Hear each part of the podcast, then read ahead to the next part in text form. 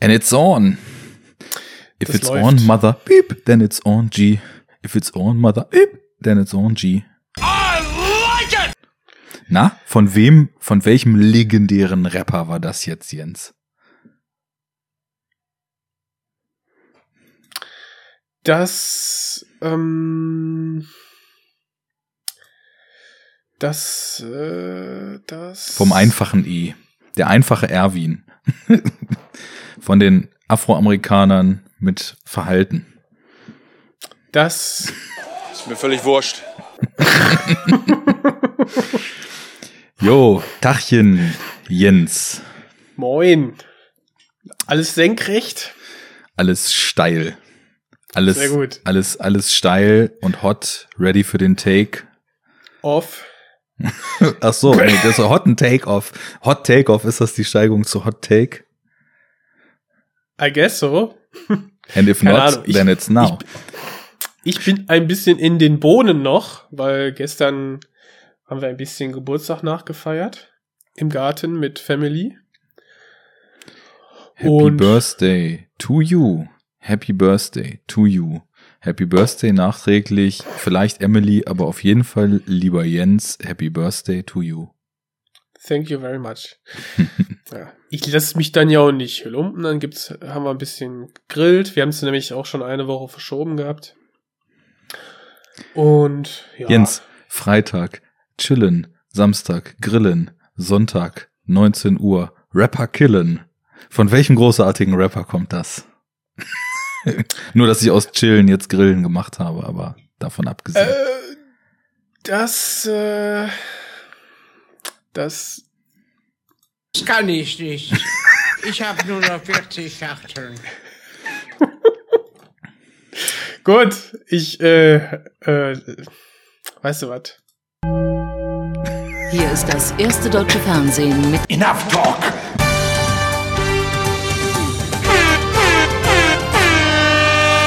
Well, guys. Well, guys. So jetzt offiziell drin. So. Ganz offiziell. Nice to talk to you again. So soon. What's happened, man? Ja, sag ja, wir sind aus dem Sommerschlaf aufgewacht. Ne? Äh, das ist. Zeck Äh, dich rein in die Rübe. Übrigens sehr gut. ja, ich hatte so ein bisschen das Gefühl, in letzter Zeit ist die, ist die Kreativität in der Episodenbenennung noch ausbaufähig gewesen. Also in letzter Zeit gab's ja nicht. Das muss man ja auch äh, mal klarstellen. Aber Ich dachte, das meinst du. wobei die Tenet-Episode mit Vorwärts und Rückwärts, das ging auch. Tja, und ich finde, das war auch ein grandioses Staffelfinale. Ja, genau. Staffel 1, die ersten sechseinhalb Jahre Enough Talk. Dann vier Monate Pause. Und jetzt kommt Staffel Ich- 2, die nächsten sechseinhalb Jahre. Ich rechne eher so in Jahren, aber gut, ja, gut. Hey, makes sense, man. Siehst du? Ja, genau. Also, äh, wo waren wir? Genau, ähm, Sonntag, heute ist mal ein Sonntag. Man ist entspannt, sitzt zusammen. Und ja, Ziel soll es sein, dass man so ein bisschen über die zuletzt gesehenen Filme ein bisschen quatscht. Ich habe in der letzten Episode schon so ein bisschen ähm, äh, blicken lassen, dass ich auch viel, naja, so seichteres Zeug, beziehungsweise ein paar Wissenslücken mit Filmen geschlossen habe, die ja jetzt nicht so der große Wurf sind, aber Eine dazwischen Überraschung im Petto. hab ich tatsächlich noch dazwischen. Also von daher, Ich bin gespannt. du Ähm, kannst gespannt sein. Ich glaube, bei mir kann man heute tatsächlich auch von einer selbigen sprechen. Ich weiß gar nicht, ob ich den Film Rounduppe, aber auf jeden Fall werde ich kundtun, dass ich gegen unsere Grundsätze verstoßen habe, dass ich von jetzt an, weil es gibt ja im Internet immer nur ganz oder gar nicht, schwarz oder weiß, hopp oder top.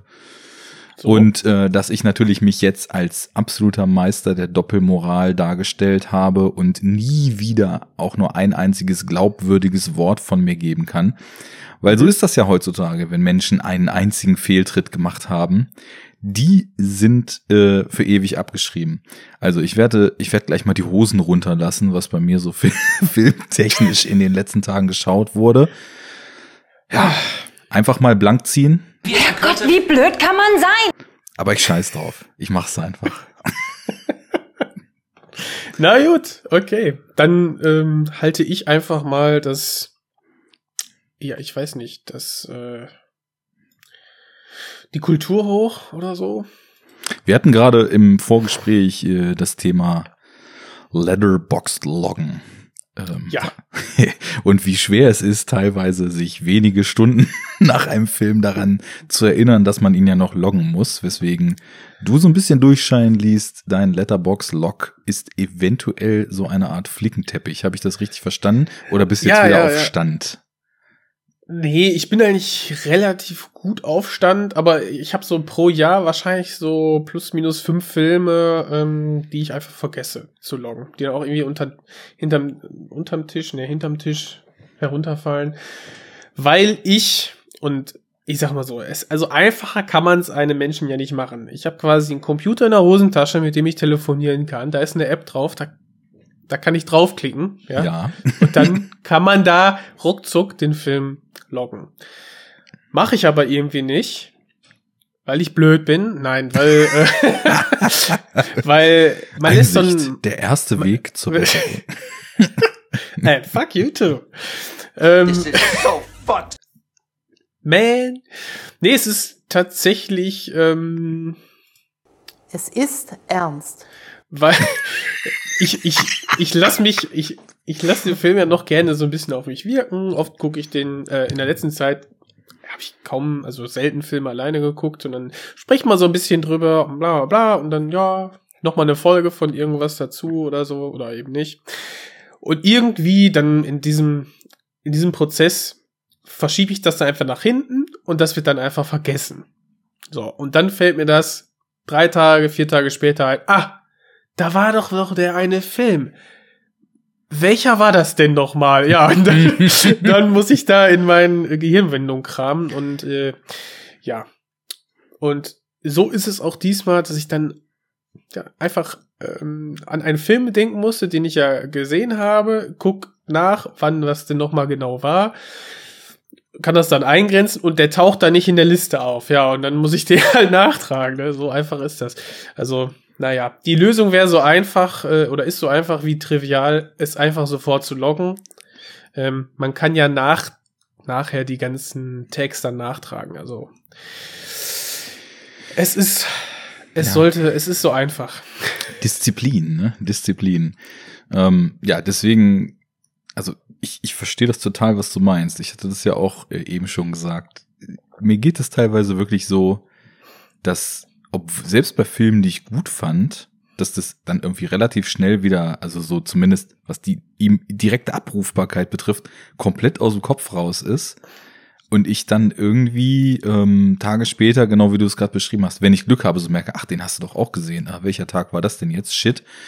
Deswegen habe ich mir angewöhnt, äh, wirklich immer auf dem auf dem Handy direkt erstmal das einfach nur ins Diary reinzuknallen, so mit Mhm. dem äh, richtigen Tag versehen und Wertungen, Tags und so weiter. Ähm, ich bin ja so ein bisschen kleine Statistikmacke, also auch wenn ich jetzt keine kein Statistiker bin und auch was Advanced Statistics betrifft, äh, so nicht wirklich Ahnung habe, aber mich interessiert so zum Beispiel diesen ganzen Shit, den du dir zum Beispiel angucken kannst, wenn du auf Letterbox so ein Pro- oder Patron-Account hast, ne?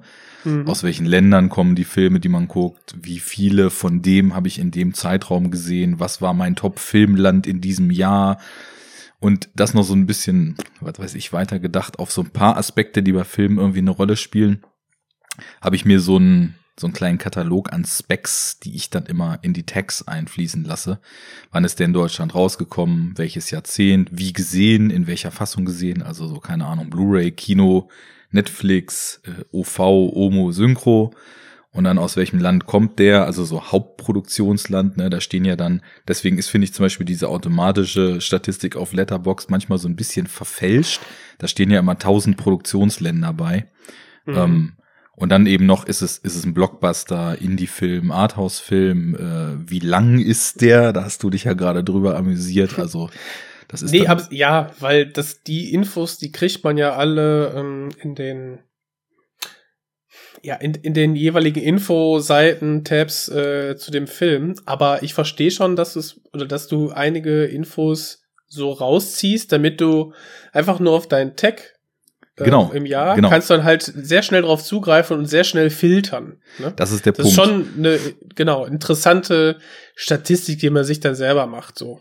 Genau, wenn wir jetzt zum Beispiel unseren Jahresrückblick wieder machen, ähm, dann ähm, kann ich zum Beispiel mich fragen, was war denn eigentlich der längste Film, den ich im Jahr gesehen habe? Und dann filter ich das Diary halt auf 2021 und dann sehe ich ja, welche Tags ich vergeben habe und dann kommen erstmal die Zahlen und da sehe ich dann, keine Ahnung, das Tag 240 bis 249 Minuten habe ich einmal vergeben und dann ist das Information ohne jeglichen Nutzen, aber ich freue mich trotzdem drüber. Und, genau. äh, einfach deswegen- für ein selbst. Genau.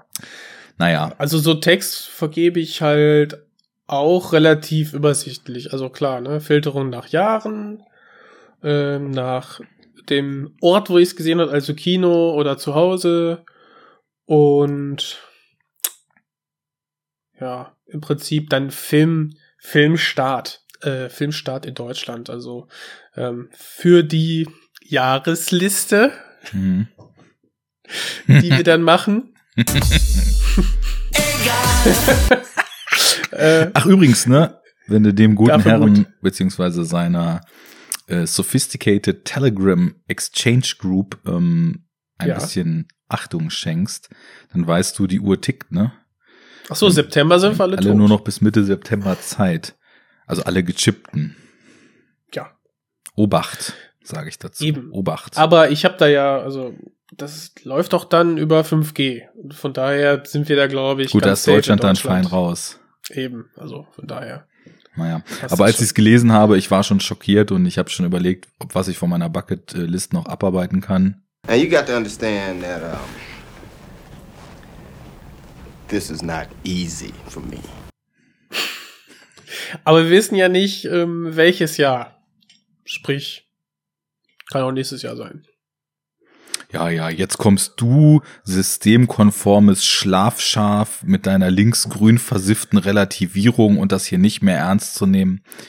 Schlimm. Schlimm ist das. Da soll man gewarnt das jetzt werden. polizeilich. Kommen Sie mit zur Polizei.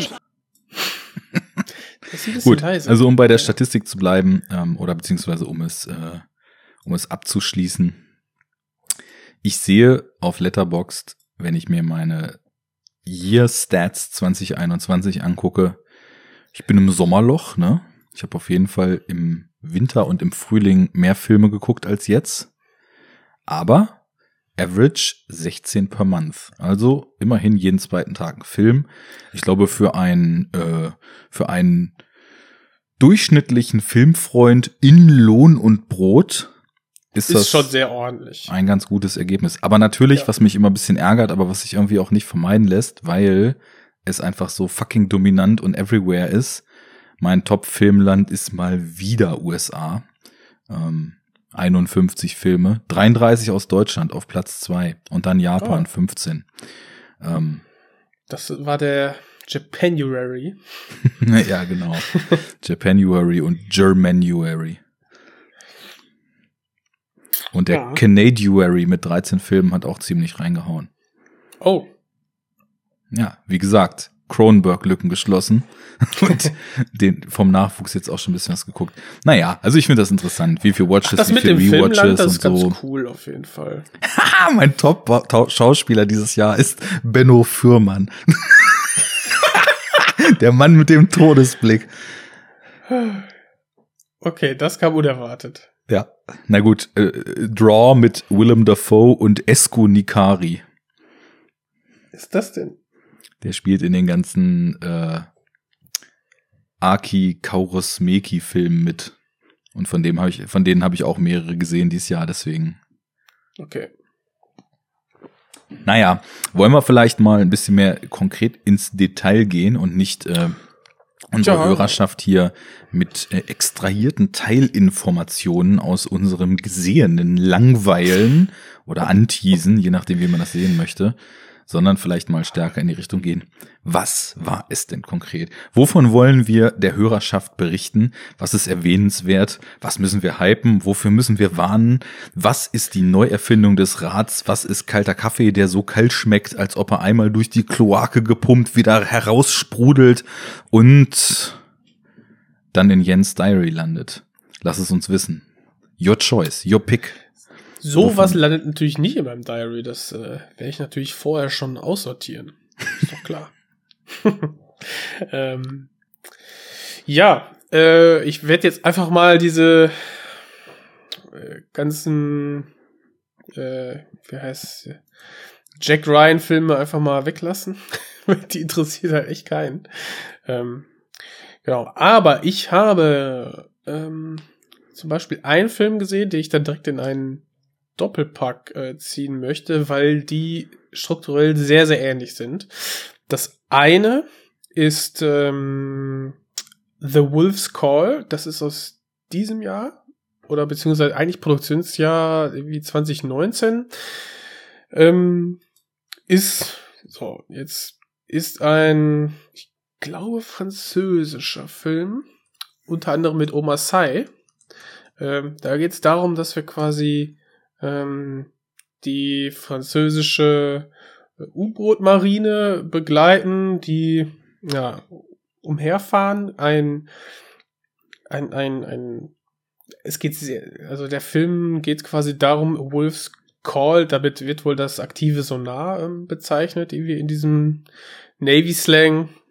Habe ich jetzt, wusste ich vorher auch nicht. Auch schön. Und der, der Originaltitel Le Chant du Loup heißt in Deutschland The Wolf's Call Entscheidung ja, in der Tiefe. In der Tiefe, genau. So, die verfolgen nämlich jetzt da irgendwie ein ganz besonderes ähm, ehemaliges UdSSR-U-Boot, wovon eigentlich ausgegangen wurde, dass äh, es irgendwie verschrottet wurde, aber es hat wohl so einen ähm, einzigartigen ähm, so Sonar ähm, Ausprägung, Sonarwelle, dass die dann relativ sicher sind, dass es dieses ist.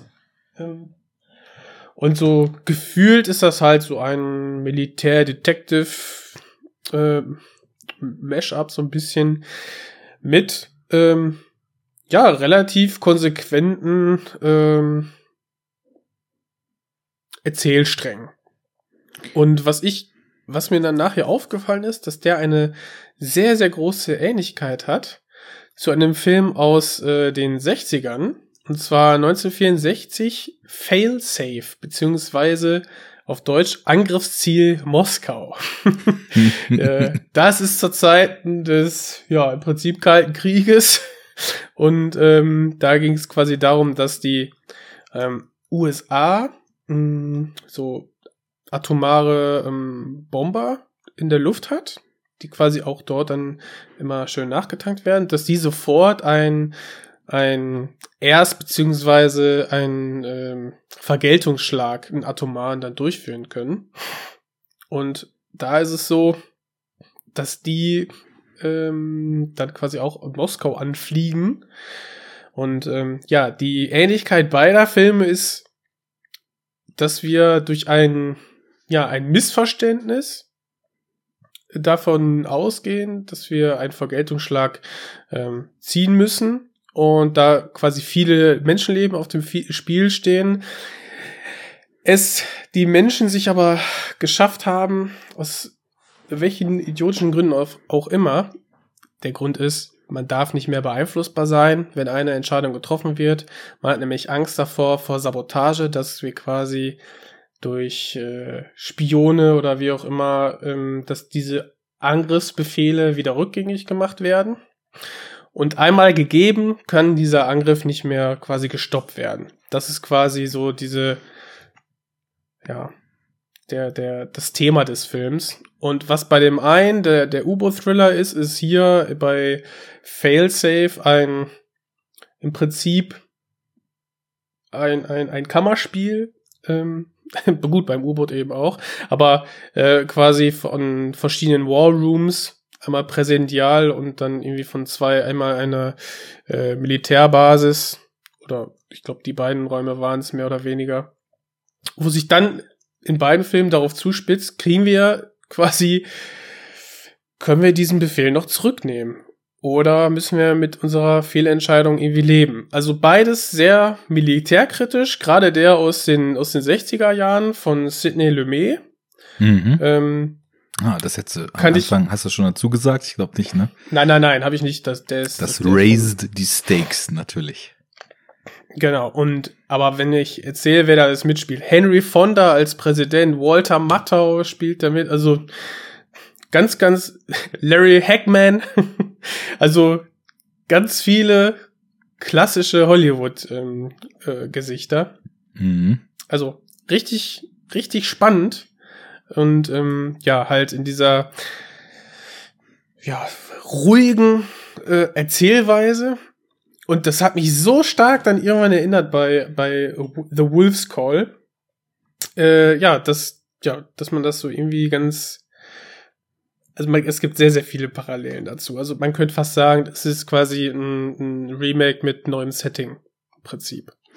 Spannend. Also ich meine, Ja. auch der, auch der neue äh, ähm, Le Champ du Loup ist ja recht prominent besetzt, hatte ich jetzt eben im Hintergrund mal gesehen. Ja. Also Oma Sai. Ich weiß immer nicht so richtig, ob der auch richtig kann, weil der ist ja durch den ähm, prominenten äh, Ziemlich beste Freunde ist er bekannt. ja, geworden. genau, ziemlich beste Freunde. Le, Le Intouchable oder wie der im Original heißt, Mhm. ähm, ist der ja so ein bisschen auch so total zu so einem Comedy-Typecast. Und immer so die, also die, in den Jahren danach hatte ich das Gefühl, es gab ausschließlich Filme, in denen Oma Sai oder Sie, weiß ich nicht, ähm, Ja, in so ja Migranten ähm, untere Gesellschaftsklasse Background arbeitet sich irgendwie in so ein Milieu hoch, wo er dann so out of place wirkt, aber zeigt halt mit seiner äh, locker flockigen äh, lass fünfe gerade sein Art den Stock im arschigen Spießern da oben, dass man irgendwie auch ein bisschen lockerer leben kann, Comedy so besetzt wurde. Da gab es irgendwie ganz fürchterliche Filme und ich habe auch ganz schnell irgendwie vollständig das Interesse verloren an dem, was er so gemacht hat. Ich Dann weiß halt nicht, was Lupin der so an. schauspielerisch abrufen kann, auch so in dramatischeren Rollen, sage ich mal. also ich fand jetzt den zuletzt Lupin, die Serie, die, da fand ich den ganz stark eigentlich. Wobei Ist das er auch. ähm, diese Meisterdieb-Geschichte, die Ja. auch Miyazaki in seiner Prä-Ghibli-Zeit in als Anime mal gemacht hat? Mhm, genau. Da, Cool. Also im Prinzip basiert das auf dem gleichen äh, Romanhelden. Okay. Mhm. Genau. Und das ist jetzt Lupin. Er ähm, wird, also da stellt dort auch ein, ein Meister ähm, quasi da, der sich an Lupin und an, an die Werke so anlehnt und ähm, so quasi seine ja, seine Aktion dann aufbaut. Mhm. Aber er ist da auch, wie du schon sagtest, so ähm, eben auch dieser lockere, verschmitzte Typ. Ne? So seine, seine Paraderolle spielt er da auch, aber eben nicht nur. Ähm, ja, aber generell sehr kurzweilig und ähm, ne, ne, ne, ja, lustige, spannende Serie. Okay. Und hier? Ist seine Rolle relativ klein. Also die, ich würde sagen, die Hauptrolle hat so und jetzt François Civil. Mhm. Und Oma Sai ist dort ein, ja, prominente Nebenrolle, so, die, ja, ein bisschen, bisschen ernster ist jetzt vielleicht als äh, in Lupin, aber trotzdem immer noch der, der Lebemann, ne? Den kann man da halt immer noch, kann man da immer noch rauslesen. Also, ja. Ich würde den auch doch mal gerne in einer sehr, sehr ernsten Rolle mal sehen muss ich sagen. Aber ich finde ihn einfach grundsympathisch. Also der Typ ist einfach, der hat ein Lächeln, ey, da geht dir das Herz auf, so und das ist schon. Ja, an Charisma mangelt es dem Ja. auf keinen Fall. Gerade Wahnsinn. deswegen fand ich es total schade, dass er in so meistens sehr, sehr flachen und relativ albernen, äh, ich nenne es jetzt einfach mal wahlweise Rassismus oder äh, Schichten-Comedies verbrannt wurde, so in dieser Mm, Post ziemlich beste Freunde Zeit. ja, also ich, ich werde ich werd immer wieder mal Filme mit ihm sehen. Vielleicht ist da dann irgendwann mal einer dabei, wo er mehr zeigt oder Mhm. zeigt, dass er mehr Ah, kann okay. oder so.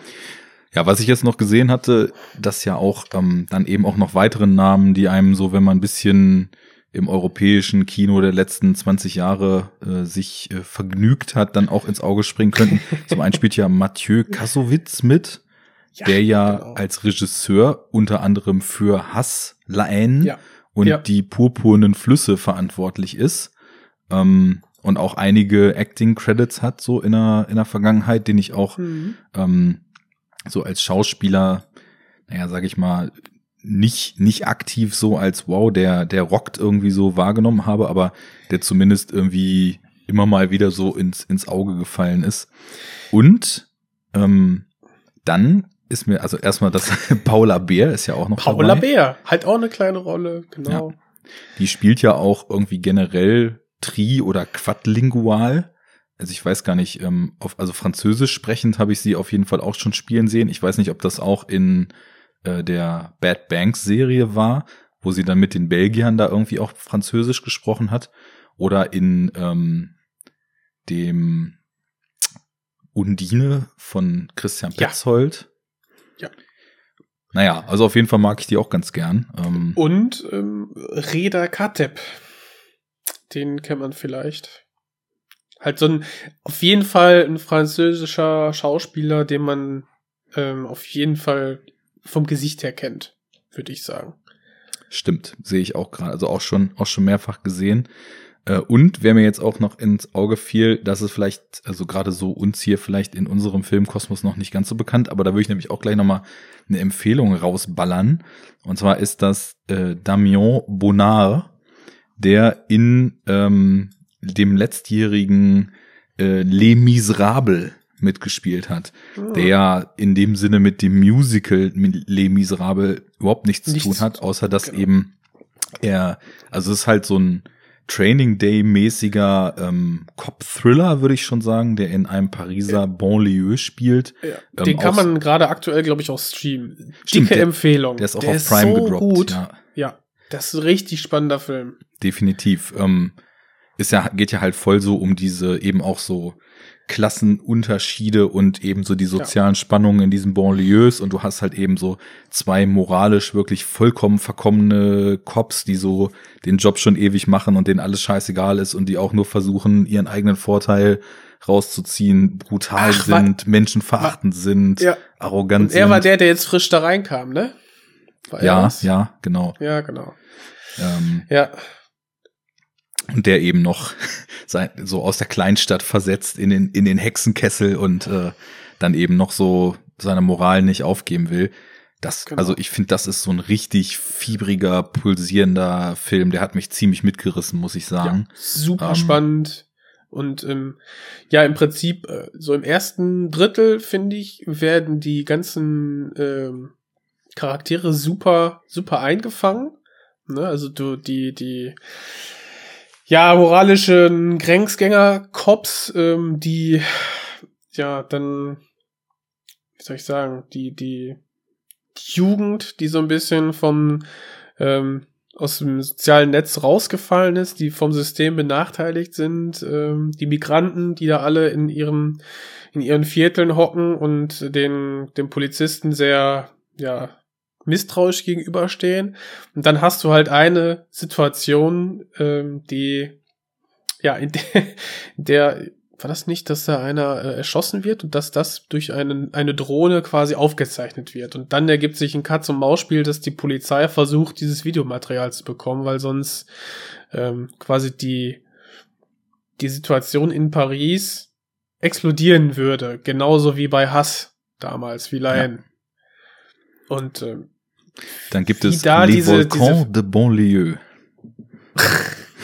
wie, wie da diese, ja, aufkeimende Revolte da dargestellt ist mit dem Jugendlichen, die dann vor der Polizei fliehen. Ja, richtig energetisch eingefangen, ganz toll. Und so das, da gibt's ja quasi das Finale ist gefilmt in einem Treppenhaus und das fand ich visuell so, so gut. Ja. Treppenhaus-Action-Szenen sind sowieso oft richtig gut. Also da würde ich äh, speziell mal Atomic Blonde und die, äh, ich glaube, war das in der ersten oder zweiten Staffel Daredevil, ähm, das, das mal so positiv nennen, ähm, was da so auch teilweise aus den US-Produktionen so kommt und äh, was aus Asien an Treppenhaus-Action-Szenen so kommt, das ist, glaube ich, da, so viel Hände hat man nicht, um das aufzählen zu können. Aber ich finde, diese Enge ist halt immer, hat immer gleich was sehr Beklemmendes und dadurch, dass der Raum so limitiert ist, ja. kannst du halt echt geilen Scheiß machen bei solchen Szenen. Jeder kennt einen Treppenraum, du musst es nicht erklären, das hm. Setting, und dann geht's ab. Ja. so ist es. ja, genau. Also diese, dieses, ähm, ja, wenn man, also dieser The Wolf's Call, der wurde wirklich in der letzten Zeit so ein bisschen aktiv beworben. Der lief dann ja auch im, im Free TV. Und ähm, vielleicht gibt's den auf der ein oder anderen Mediathek-Seite noch.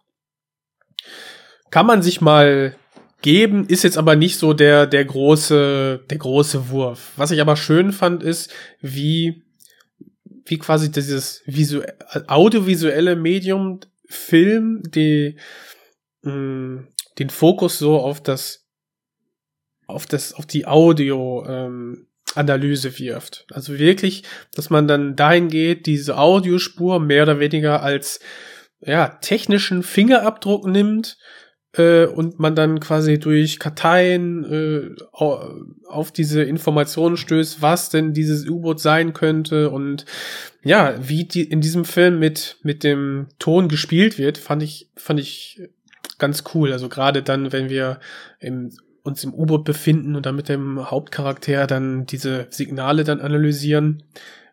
Wie, ist schon cool wie viel gemacht. befinden wir uns denn im U-Boot? Weil da habe ich gerade mal so drüber nachgedacht, dass so das Subgenre des U-Boot-Thrillers ja irgendwie auch so eine Art von Film ist, die so quantitativ wirklich nur so in, in ganz kleiner Anzahl, aber so kontinuierlich echt so, seit es da im Kalten Krieg mal diesen Boost gab und wir dann äh, von Alarm, also vielleicht ist das auch schon Post-Kalter Krieg, ich habe die Daten jetzt nicht alle im Kopf, aber dann von Alarmstufe Rot äh, bis Jagd auf Roter Oktober und so weiter mhm. wirklich so die ganzen legendären U-Boot-Thriller bekommen haben. Mhm. Und seitdem kommt ja immer mal wieder irgendwie was, was so mit, mit U-Boot-Stuff zu tun hat.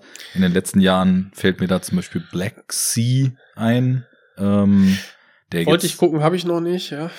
War auch nicht so der riesengroße Wurf, mhm. also ist halt irgendwie an sich ganz cool besetzt, ähm, aber er bedient halt vor allem U-Boot-Tropes, aber manche Leute haben ja auch so einen richtigen Softspot für diese U-Boot-Thriller. Deswegen die Frage, wie viel, wie viel U-Boot ist denn in Wolf's Call und U-Boot? Ich kann den, ich kann den Softspot sehr gut verstehen. Ich, das, ich mag es eigentlich auch immer.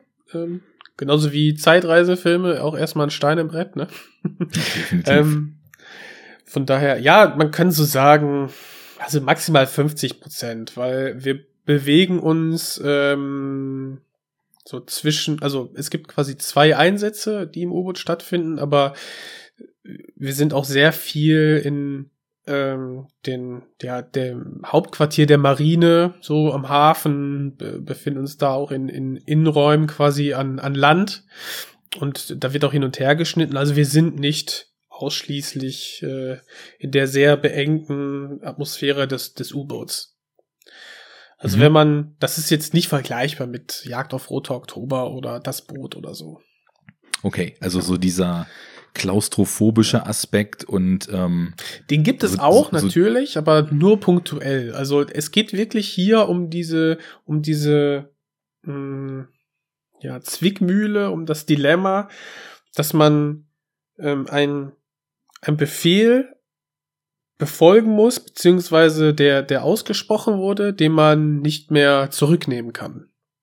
Ja, okay. So, und was das für Folgen sind. Und dadurch hast du quasi meiner Meinung nach unterschwellig immer so dieses, ähm, das Verhandeln der, der Militärkritik, ähm, ja, man braucht die vielleicht zur Abschreckung, aber man sollte vielleicht das grundlegend nochmal überdenken, ob das wirklich so sinnvoll ist, alles, was man, was wir für militärische Regeln haben. Also würdest du schon sagen, dass auch diese Militärkritik und diese moralischen Implikationen des Ganzen und auch die Tragweite solcher Entscheidungen äh, dort thematisiert werden?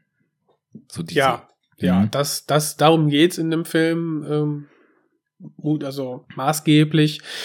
Was aber dadurch, dass wir eben noch so ein bisschen diese äh, anbandelnde Beziehung mit Paula Bär und so ein bisschen dieses Herausfinden, also diese, diese Detektivarbeit in den Archiven und ähm, so diese Sonar-Technik, die da dargestellt wird, das spielt alles so miteinander, äh, bildet alles zusammen diesen Film und das hast du im Vergleich zu Failsafe, also Angriffsziel Moskau. Da ist es in dem Film von Sidney Lumet ist es viel, viel kondensierter auf dieses eine Thema. Wir haben jetzt diese Bomber, die haben äh, Moskau im Visier. Und dann haben wir jetzt Panik, weil man, weil jetzt quasi es diesen heißen Draht gibt. Ähm, Washington spricht mit Moskau, es, es werden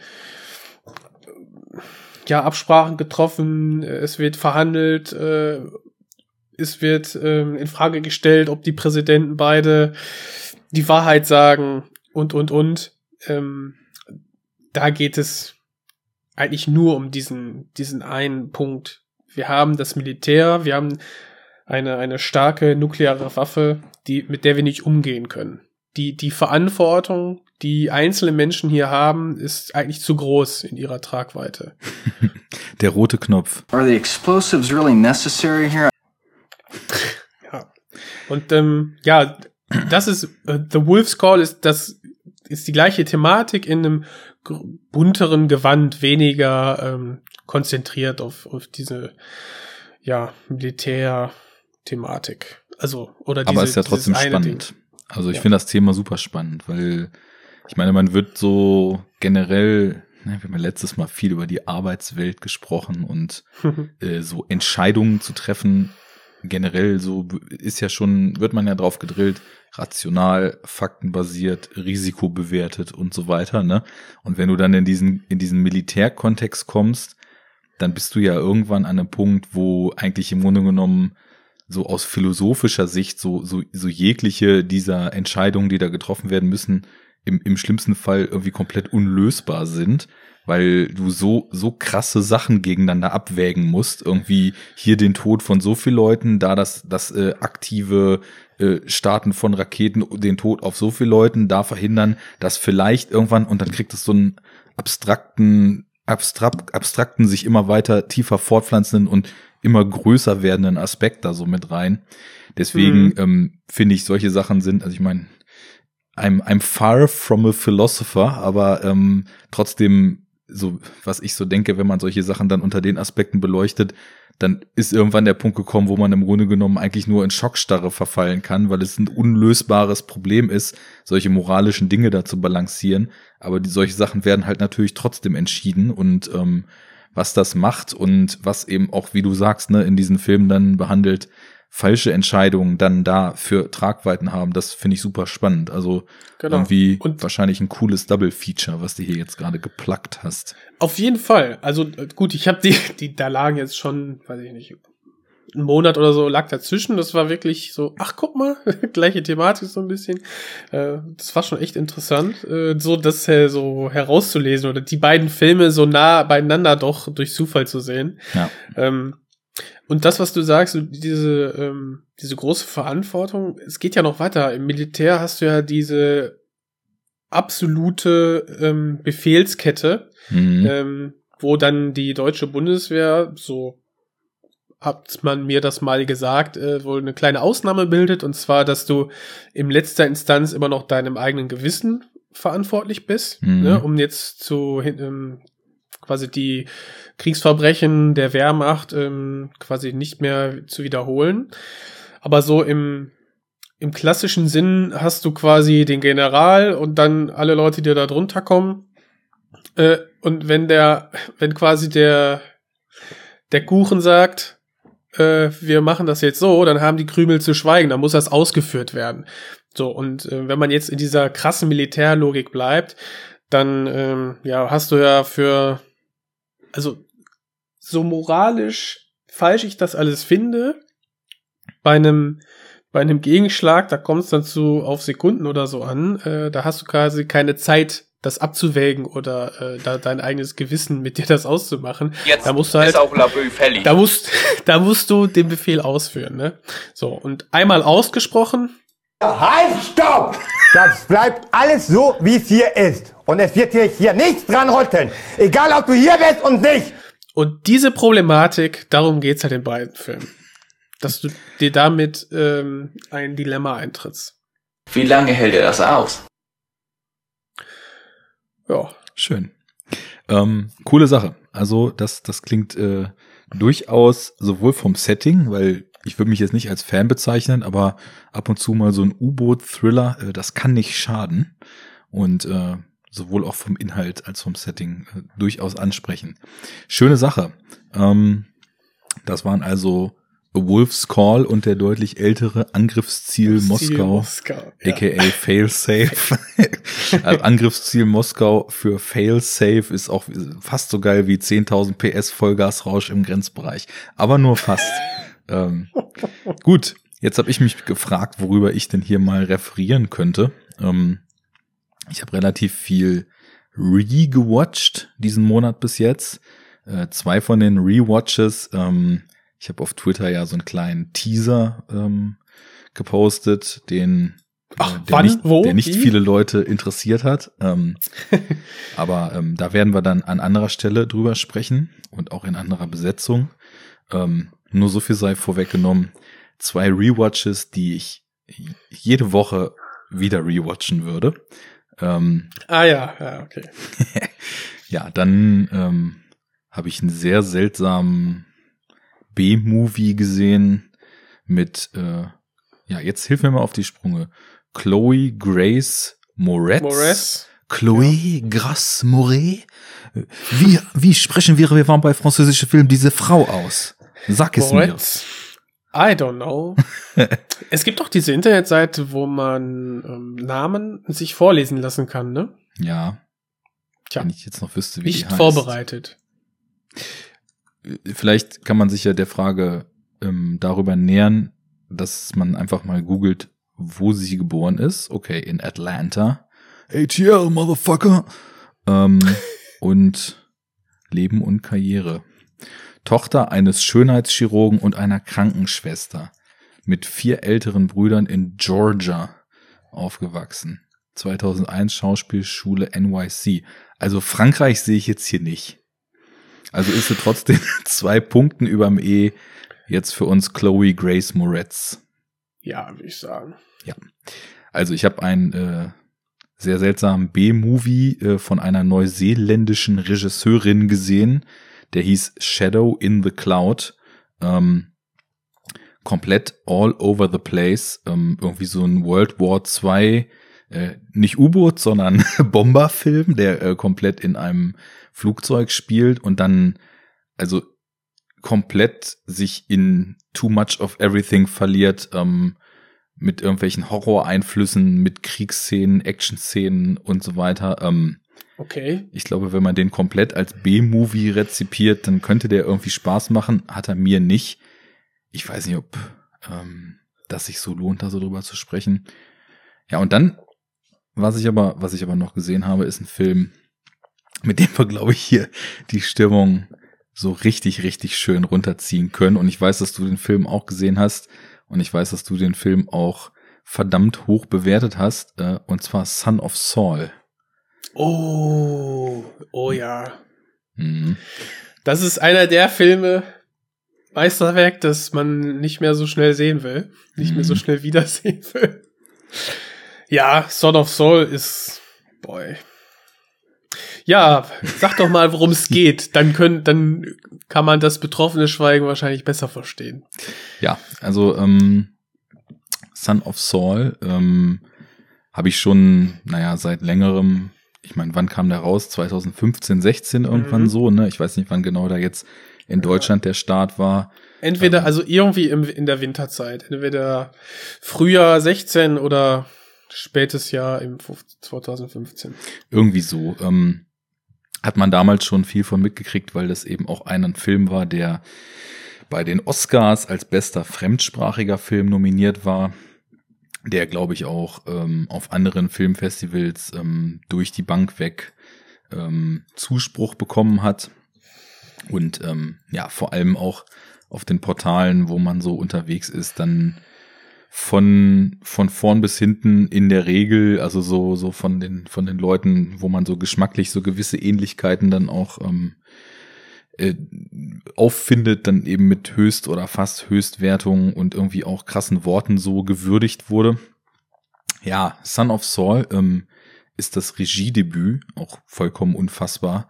Ähm, Unfassbar, ja. Von dem ungarischen Regisseur Laszlo Nemes oder Nemes. Ich weiß nicht, ob man das S im Ungarischen immer so wie bei Budapest ausspricht. Ähm, das können andere besser einschätzen. Und ist ein äh, Zweiter Weltkriegsfilm, aber ähm, auf eine vollkommen andere Art und Weise, als man sonst so ähm, Zweite Weltkriegsfilme oder beziehungsweise ist fast schon zynisch, das so zu nennen, aber es gibt ja Zweite Welt Weltkriegsfilme, die eher ein Kriegsfilm sind und sich dann optimalerweise eben als Antikriegsfilm darstellen. Und es gibt Filme, die eben stärker wie Pianist, Schindlers Liste Mhm. und so weiter ähm, über die Qualität dieser Filme erstmal äh, gar nichts äh, gewertet, aber einfach so das Subgenre könnte man ja fast sagen, Holocaust-Film irgendwie abbilden.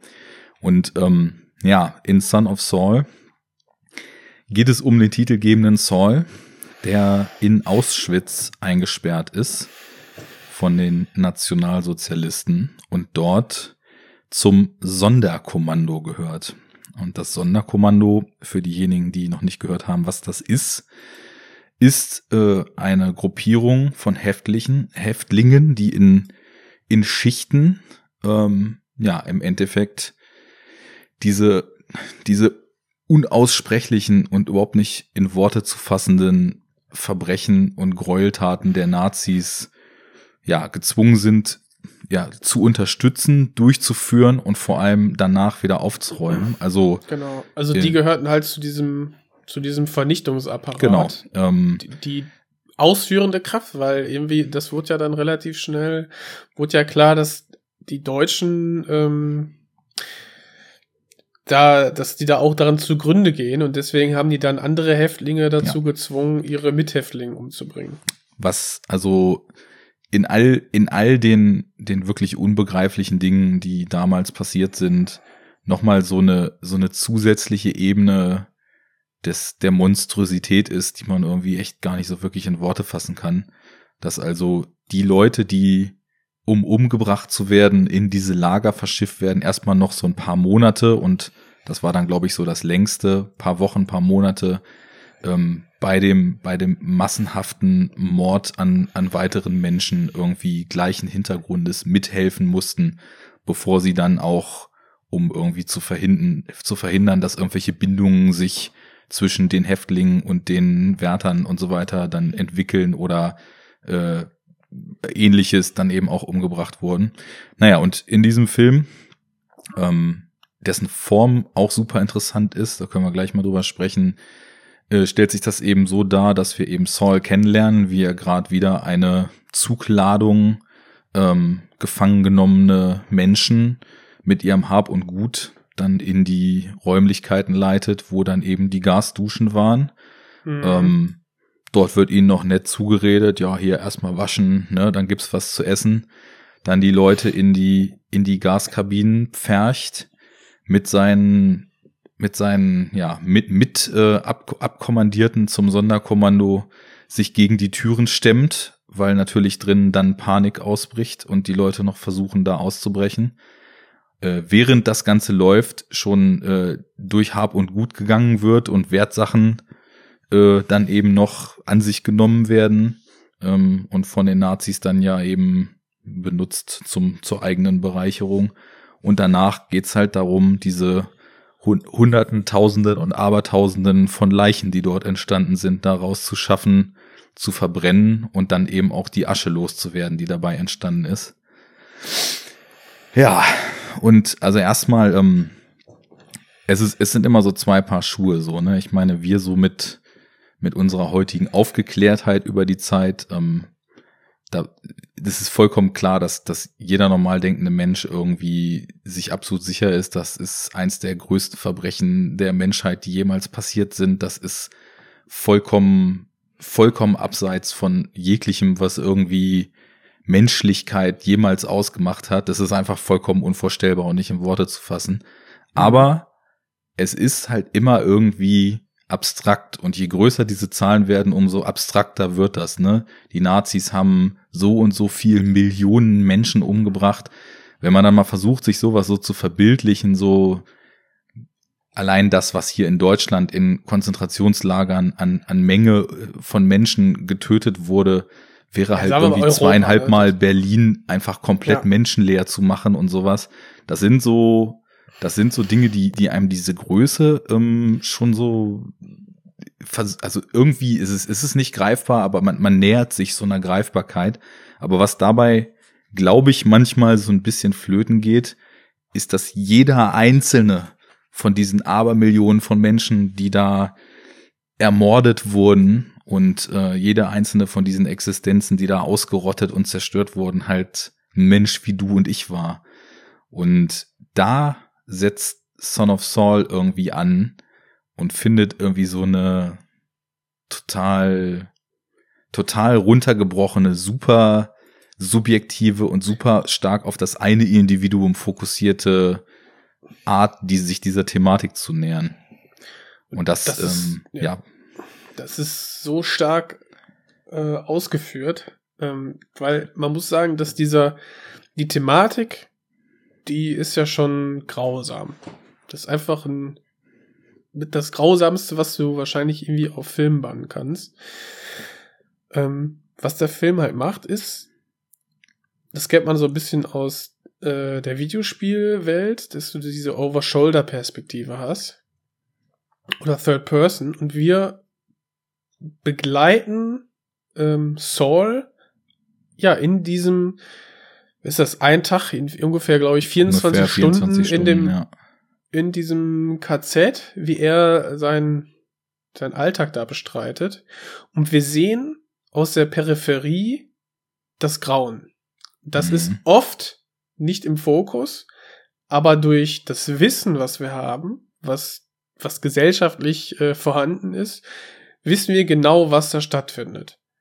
Und dadurch haben wir ähm, quasi so dieses grausame Setting, in dem das spielt, in dem wir das Leid sehen, was dann im Fokus ist. Saul und alle seine Mitgefangenen, ähm, wie die auf Sachen reagieren, auf Gegebenheiten eben, was die, wo, was, wo sie, wozu sie gezwungen sind zu tun, wie du es schon ähm, beschrieben hast. Und wir kriegen quasi diesen, diesen, wir kriegen so einen Alltag mit, diese, diesen Alltag des Grauens, diese, diese Hölle, die da porträ- porträtiert wird.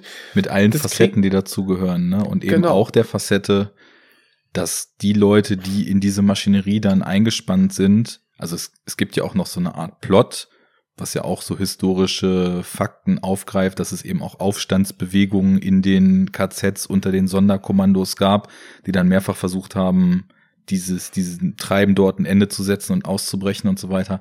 Das ist tatsächlich so eine Art Plot, aber ich finde, der ist im Grunde genommen in dem Film gar nicht wichtig, sondern du siehst einfach, wie die Zahnräder sich drehen und die Zahnräder einer, einer Maschinerie, die man Der nicht in. Worte fassen und nicht begreifen kann und wo, wo die Leute, die dort eingespannt sind, so, so unbegreifliche Dinge als ihre neue Normalität akzeptiert haben, weil es einfach so zu deren Leben geworden ist, dass ich, also ich glaube, ich habe so eine Beklemmung, wie das ausgelöst hat in mir, dieses, dieses Treiben dort und diese, dieses unangenehme, nie, nie aufhörende Lärmen, der, der, der Sound dieser Öfen die ganze Zeit im Hintergrund, diese Bewegung, die da drin ist.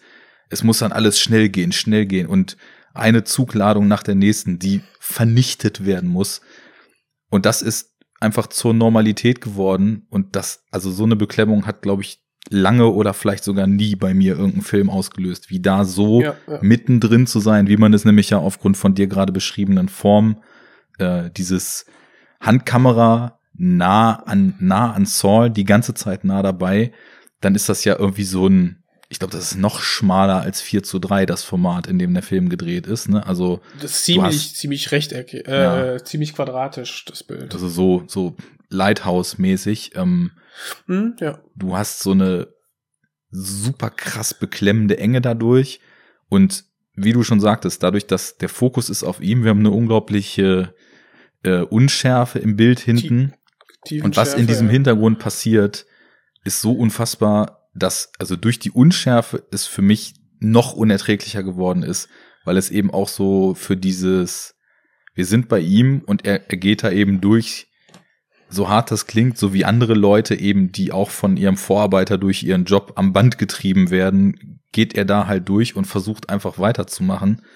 Und im Hintergrund passieren diese Dinge. Es werden irgendwie im, Minutentakt hunderte von Menschen umgebracht. Ähm, und wie, ja, einfach, es hat ja nichts Menschliches mehr. Es wird wie, wie Stücke Fleisch dort rausgezogen, Ja, geerntet, alles was geht, Goldzähne, Hab und Gut äh, weiterverwertet und dann irgendwie verbrannt und die Öfen packen das Volumen nicht mehr.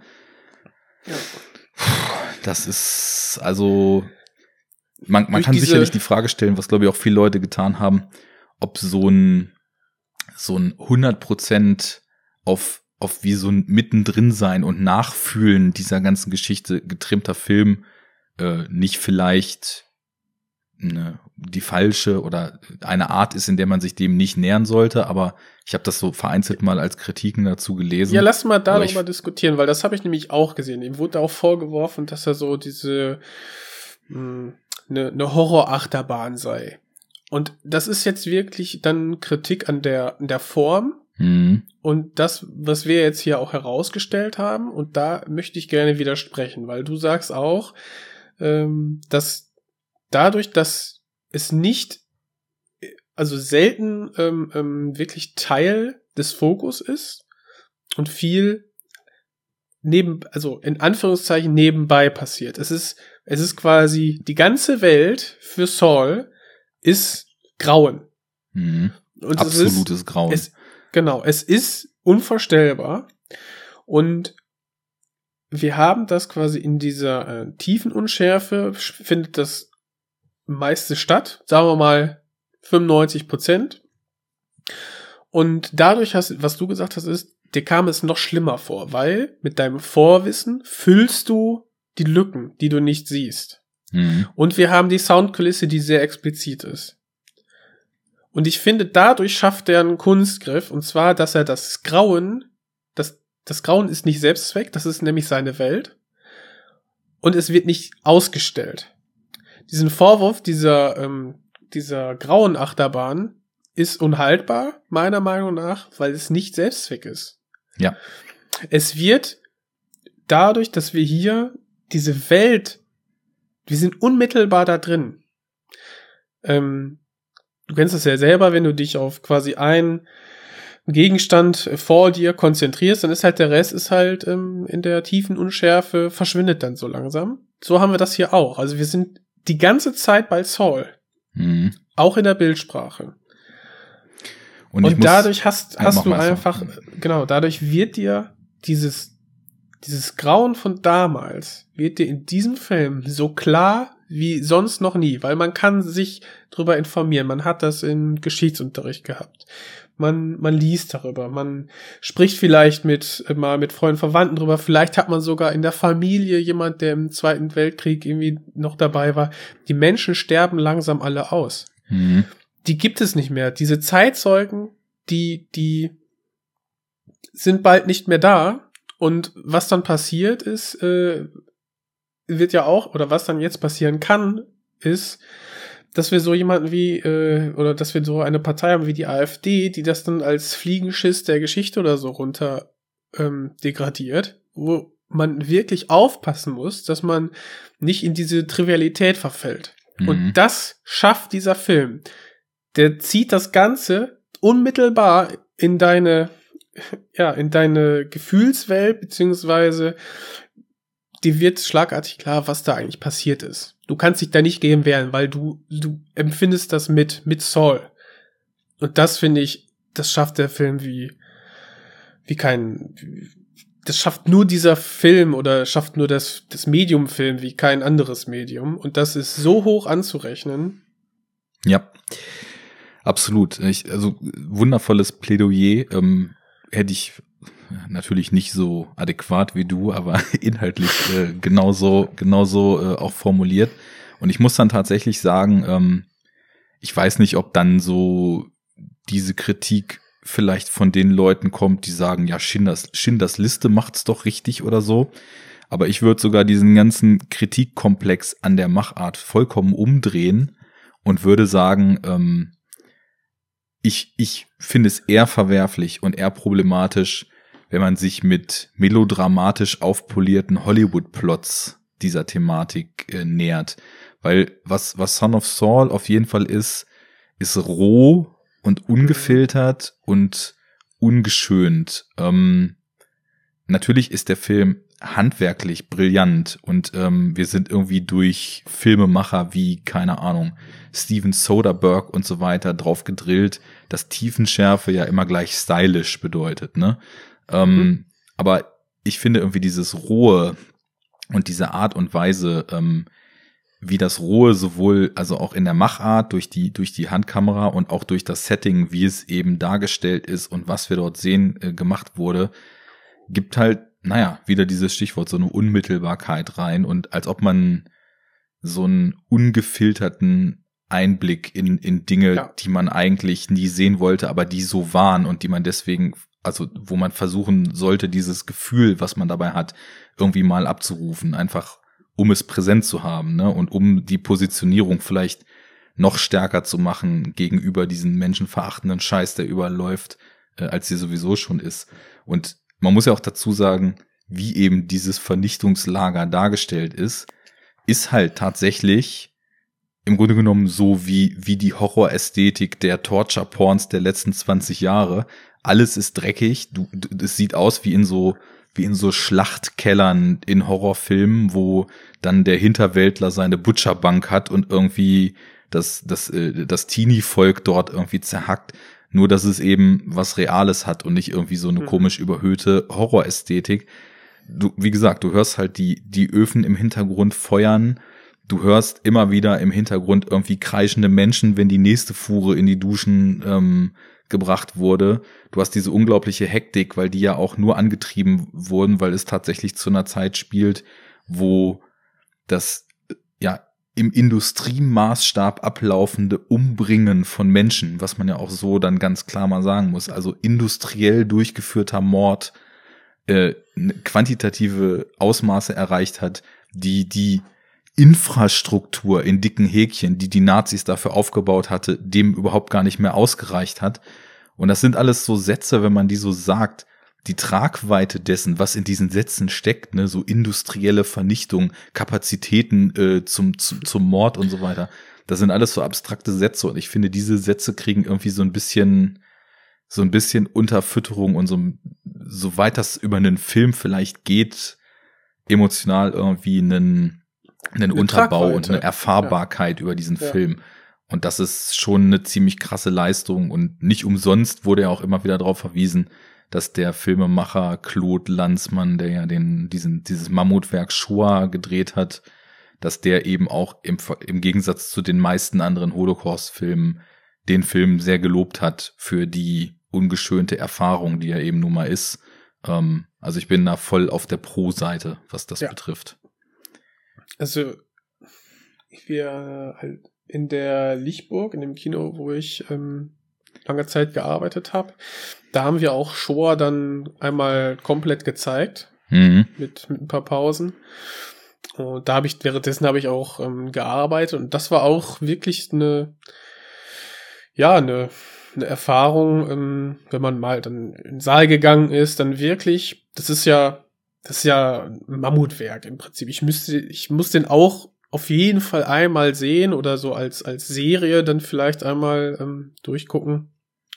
Ähm, da hast du ja auch Interview-Schnipsel dabei von eben ähm, Augenzeugen, die darüber dann nochmal berichten, dann noch mit Bildern und äh, ja, im Prinzip Doku-Schnipseln. Äh, es gibt ja auch diverse Dokumentationen über ähm, die Vernichtungslager mhm. wo man dann die da auch garantiert das weiß ich gerade gar nicht, aber die müssen auch als Referenz gedient haben, weil ähm, ja, du hast halt Filmmaterial von von den Lagern, nach denen sie befreit ja, wurden. Immer so aus den aus den Befreiungen halt, ne? Ja. Da habe ich auch schon öfter wenn man das gesehen Dokus hat, ey, oder so Originalmaterial gesehen, Ja. Wo du, du dann denkst, ja die Menschen, die dürften gar nicht mehr leben, wie die aussehen. So, das ist echt Mhm. gruselig. Und ähm, Ja, auch was das daher- mit den Menschen macht, die diese Befreiung dann eben aktiv Mhm. mit durchgeführt haben. Ne? Ich weiß nicht mehr, welcher Film das war. Ähm, auch so eine relativ bekannte Doku zum Thema. Ähm, ich glaube, das war was, was sogar dann damals John Ford nach dem, nach dem Krieg irgendwie äh, so als Doku gemacht hatte. Bin mir auch gerade nicht ganz sicher. Habe ich irgendwie damals im Kontext von The Master mal gesehen mhm. wo auch äh, so alte GIs dann irgendwie 30, 40 Jahre später ähm, die, die, die so eins dieser Lager mit befreit haben und dann eben Kamerateam dabei hatten, wo eben die, die, also das Ausmaß und diese, diese unbegreifliche Größe und diese unglaubliche Monstrosität da drin dann eben so total zum Tragen kam, wo dann, wo dann in ganze Hallen voll Koffern, Taschen, äh, wirklich aufgeschüttete Berge von Gebissen mit Goldzähnen und, und so weiter und so weiter. Und dann diese Interviews, also die, die Bilder, die sind natürlich schon, also die, die hauen schon brutalst rein.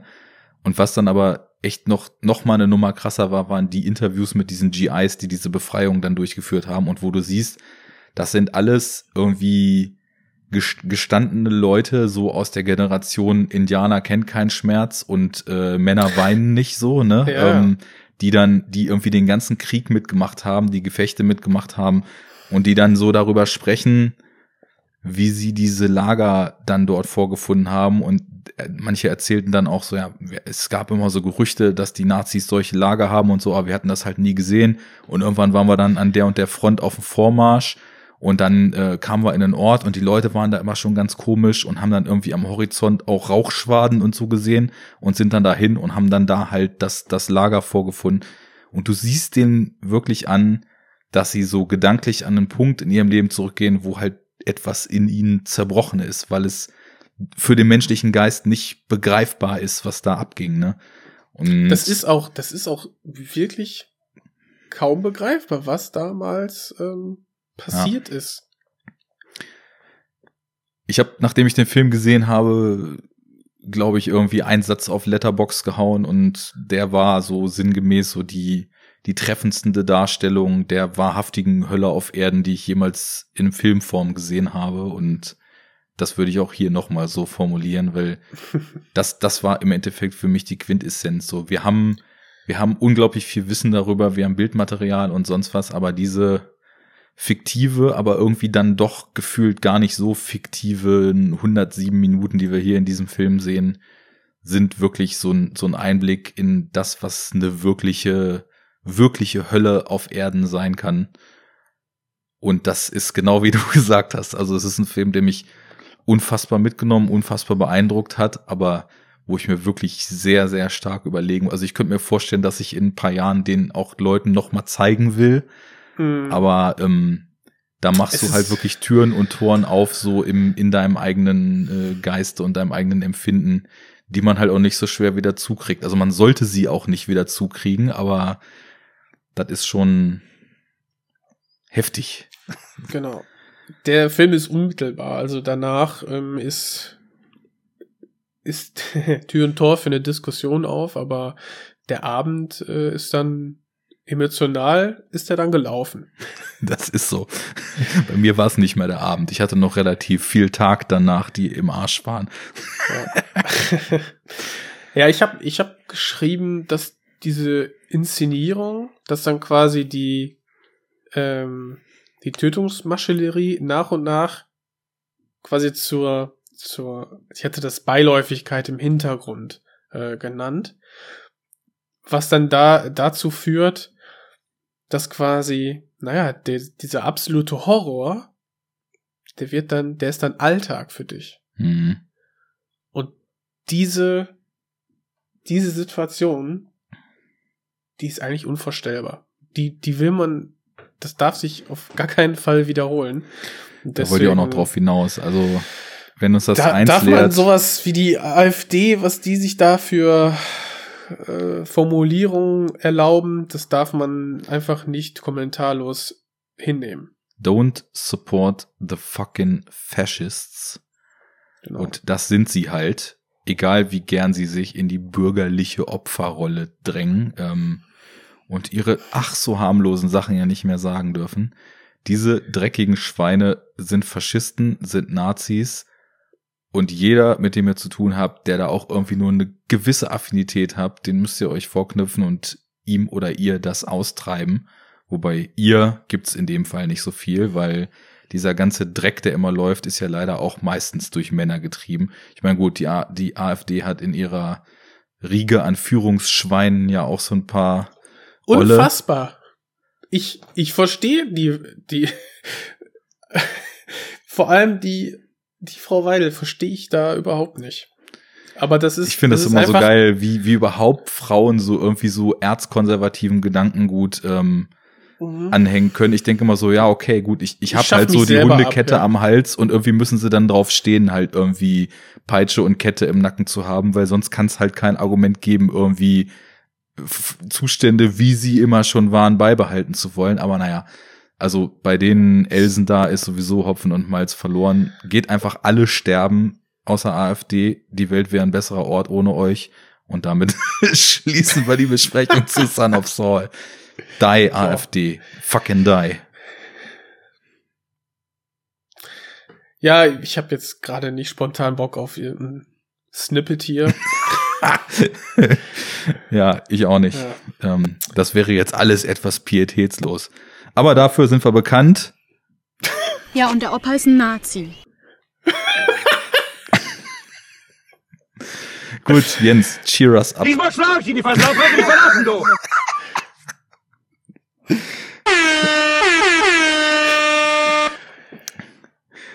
Hast, Ja? du, hast du ein bisschen mehr Good Vibes am Start für uns hier als Icke? Ja. Du siehst schon ähm, von der Besprechung des Films fertig aus. ja, ist, ist ein wichtiges, ernstes Thema, ne? Ja. Ja. Genau.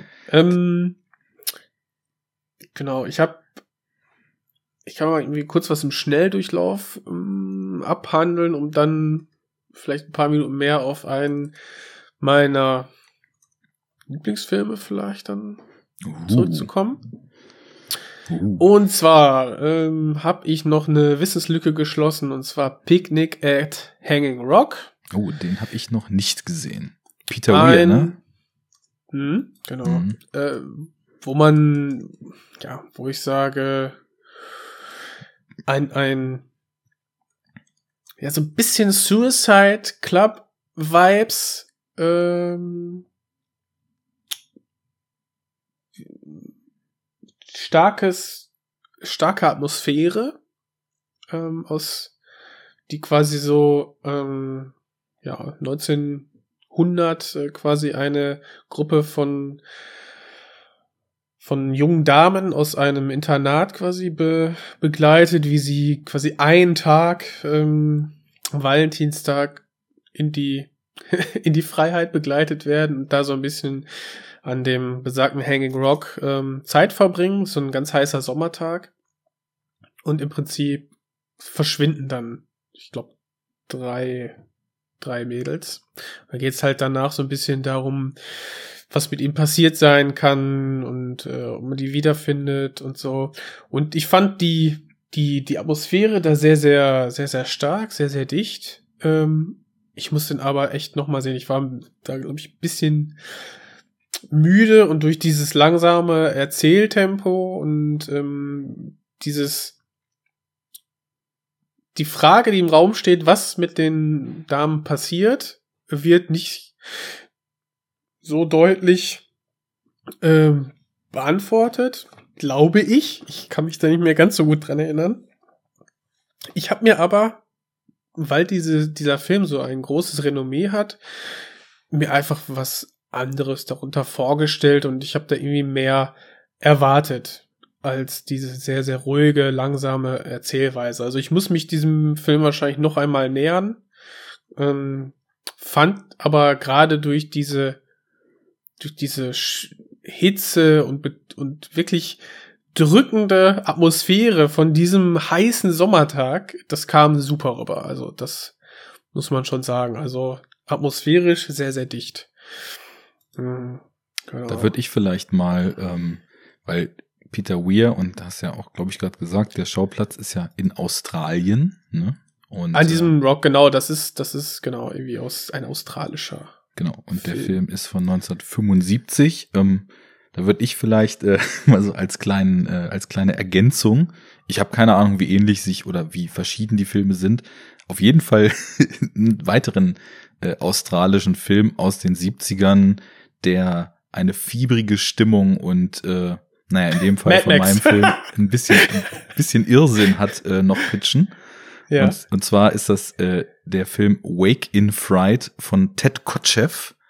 Ähm, ja, von 1971. Ähm, deutscher Titel Ferien in der Hölle. Ähm, da geht es um einen Lehrer, der auf irgendeinem so Outpost in Australien irgendwie wohl so naja, ein Jahr oder anderthalb Jahre Dienst machen soll, also wirklich in so einem Drei-Seelen-Kaff irgendwie, wo aus 50 Kilometer Umfeld die Kids da in die Schule kommen und trotzdem der Klassenraum nur halb voll ist, also irgendwo im Nirgendwo, damit er dann, äh, wenn er diesen Outpost-Job sozusagen als Bewährungsprobe hinter sich hat, dann auch in der Großstadt so auf eine vernünftige Stellung eingestellt wird. Und der ähm, will zu den Ferien nach Hause und ähm, kommt dann sozusagen in, in einer, also in einem Zwischenstopp, wo, ich weiß nicht, er, weiß ich nicht, nächsten Morgen einen Flug nehmen soll oder sowas, so ein, so ein Inlandsflug, was ja in Australien auch bedeuten kann, so einmal so quer über Europa vom Ausmaß zu fliegen, ähm, kommt er in einer, ja, in, in einer Minenstadt im Film Jabba, The Jabba, die ganze Zeit genannt, äh, an, die so ein absoluter Moloch ist, so ein absoluter äh, Sündenfuhl, wie man so sagt. Ne? Also mhm. äh, er, er kommt da erstmal mit so einem Sheriff ins Gespräch und du hast das Gefühl, alle sind nur am Zechen, nur am Saufen, äh, Schlägereien überall, die ganze Stimmung ist schon so richtig aufge, aufgeheizt. Ja, und dann bringt Spaß. Der, bitte? Bringt Spaß. bringt Spaß, ja. ähm, und dann ähm, lässt er sich irgendwie dazu breitschlagen, sozusagen auch ähm, ja, bei so, einem, so einer Art Glücksspiel, wo die, wo die im Grunde genommen auf Münzwurf wetten und äh, naja, Jabba ist so ein bisschen so die Endstation für total viele Leute und gestrandete Existenzen, die sich dann da irgendwie durchschleifen. Und er macht dann da mit und äh, gewinnt irgendwie einen Haufen Geld und geht zurück ins Hotelzimmer und legt sich pennen und kommt dann auf die glorreiche Idee, er könnte es doch noch mal versuchen, weil wenn er nämlich noch mal alles auf eine Karte setzt und dann gewinnt, dann könnte er sich ja sozusagen aus diesen ihm total abfuckenden Zuständen in diesem Outpost irgendwo da im Nirgendwo freikaufen und könnte sozusagen direkt in einen vernünftigen Job gehen, weil er muss da irgendwie das Geld verdienen, was er für irgendeinen so Kram braucht. Ich weiß es nicht mehr genau. So, und wie man sich denken kann, ist das, das nicht die beste Idee. Und ähm, ja, äh, im weiteren Verlauf wird der Film immer mehr zu einem schwer alkoholisierten, fiebrigen, irrsinnigen, von Gewalt, Wahnsinn, Sex und Exzess äh, dominierten Rausch, der also äh, sich irgendwann in, in absolutem Irrsinn und dem absoluten Tiefpunkt dann äh, verliert. Ich weiß gar nicht, ob es den Film in Deutschland gibt. Ich habe mir den aus dieser Masters of Cinema Collection Eureka Video, so UK-Label mhm. äh, bestellt. Ne?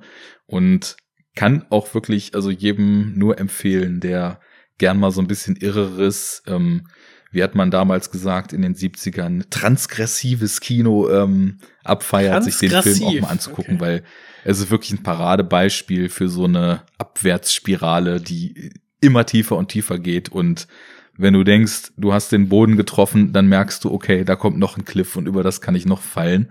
Ähm, ist hm. auch sogar, also zumindest ähm, in der in der Hauptrolle ähm, relativ para äh, relativ prominent besetzt, weil nämlich der gute Donald Pleasance, ähm, den wir ja aus Halloween kennen und äh, Escape from New York und hunderten von anderen Filmen, äh, einen anderen wollte ich heute vielleicht auch sogar noch thematisieren, ähm, der ist dann aus UK eingeflogen, um diesen Film da in Australien zu drehen und ähm, ja, also nee, die Hauptrolle hat er nicht. Ähm, Die Hauptrolle ist ein unbekannterer äh, australischer Darsteller, aber Donald Pleasance hat eine hat eine relativ prominente Rolle in dem Film, eben auch als äh, schwer alkoholkranker, gestrandeter Typ im Jabba.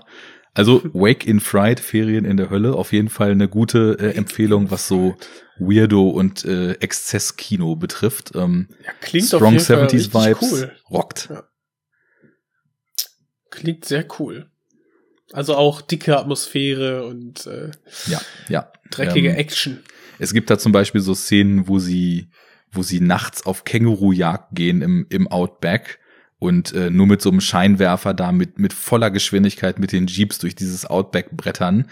Äh, sturzbesoffen natürlich. Ähm, es hat wirklich was sehr Fiebriges und sehr Verstörendes. Reinziehen. Cool. ja. Ich habe gerade noch ähm, gesehen, dass du einen Film äh, geschaut hast, den ich, ähm, wo ich den Trailer zugesehen habe und richtig Bock drauf bekommen habe. Und äh, da wollte ich mal fragen, Synchronic. Oh, hast du ja. geguckt. Du hast ja Äh. auch, du hast ja auch die äh, Possessor Blu-ray aus UK, Ja, genau. wo, der, wo der hart gecodet ist drauf. Ähm, Genau, und äh, der Trailer sah fantastisch aus. Äh, und du hast den Film auch gar nicht schlecht bewertet. Ähm, Ja, wo hast klar. du den gesehen und äh, ist der gut? Also, äh, Stück für Stück. Erstmal, warte, ich muss Kapitelmarken setzen. Wir fangen bei einer Stunde 20 mit Synchronic an. Ähm, ja, also ich hatte den, den Trailer für diesen Film, der von dem Regieduo ist, ähm, deren Namen mir natürlich wie alle Namen gerade nicht einfällt, die Spring, in Deutschland Spring, Love is a Monster und The Endless äh, gemacht haben, ähm, was beides Aaron Moorhead und Justin Benson. Benson und Moorhead, genau. Ähm, die so nach den beiden Filmen, also speziell nach Spring, als so eine Hoffnung im Indie oder sogar fast, also vorher schon so fast absoluten Low-Budget ähm, Autoren-Horror-Ding so gewertet wurden. Und ähm, die beiden Filme, also ich kenne das, äh, den ersten Film von den beiden, Resolution, den kenne ich noch nicht, aber ich kenne eben Spring und auch The Endless, die mir beide hab ich- äh, gefallen haben, weil das halt Horrorfilme mit einem gewissen Lovecraft-Einschlag sind. Ähm, Spring fand ich auch cool. Resolution kenne ich auch nicht, aber ich habe auch Bock auf The Endless. Ja, ähm, also bei The Endless, der Look ist wirklich sehr, sehr DTV, digital, Handheld-Cam mit nicht so guter Qualität. Ähm, das, das fand ich so ein bisschen schade. Also, dass der, dass es ist inhaltlich auch ne, zumindest irgendwie ein spannender Film. Also spannend nicht im Sinne von Thrill in der Handlung, sondern das, was er macht und die Motive, die er behandelt. Ähm, Geht es ja um so einen Kult, der irgendwie an so einem Ort gefangen zu sein scheint und dann eben auch so seltsame Instanzen aus dem Kosmos anbetet, wenn ich das richtig erinnere. Also den, den fand ich auch. Ähm, ich, ich finde die Filme, die ich von den beiden kenne, die könnten immer noch deutlich besser sein. Die lassen immer so ein bisschen was liegen, aber die Mhm. Grundthematik ist immer gut genug, dass ich sagen würde, ist ein cooler Film, empfehle ich und würde ich auch noch mal gucken. So, und äh, jetzt kam der Trailer für Synchronic. Ähm, international, glaube ich, schon vor zwei Jahren rausgekommen. In Deutschland das erste Mal überhaupt was von gehört. Auf dem, als Trailer auf einer Import-Blu-ray, ne? Genau. so, so Und viel es dazu. ist unfassbar. Der Trailer, guckt euch den mal an, wirklich. Der ist, wenn man was für Zeitreisefilme übrig hat, der Trailer ist richtig, richtig vielversprechend und hat, hat einen coolen Look. Also Ja. dieses, ich muss sagen, so diese unmittelbare Digital-Look-Ästhetik aus Spring auch unter anderem und eben das, was du jetzt beschrieben hast, The Endless, ist da nicht unbedingt. Also das sieht hochwertig aus. Der sieht ziemlich gut aus, das muss man sagen. Ähm, da haben sie auf jeden Fall noch mal in, in bessere Kameras investiert ja, geil. und oder eine, eine deutlich äh, kompetentere Post-Production drüber laufen lassen.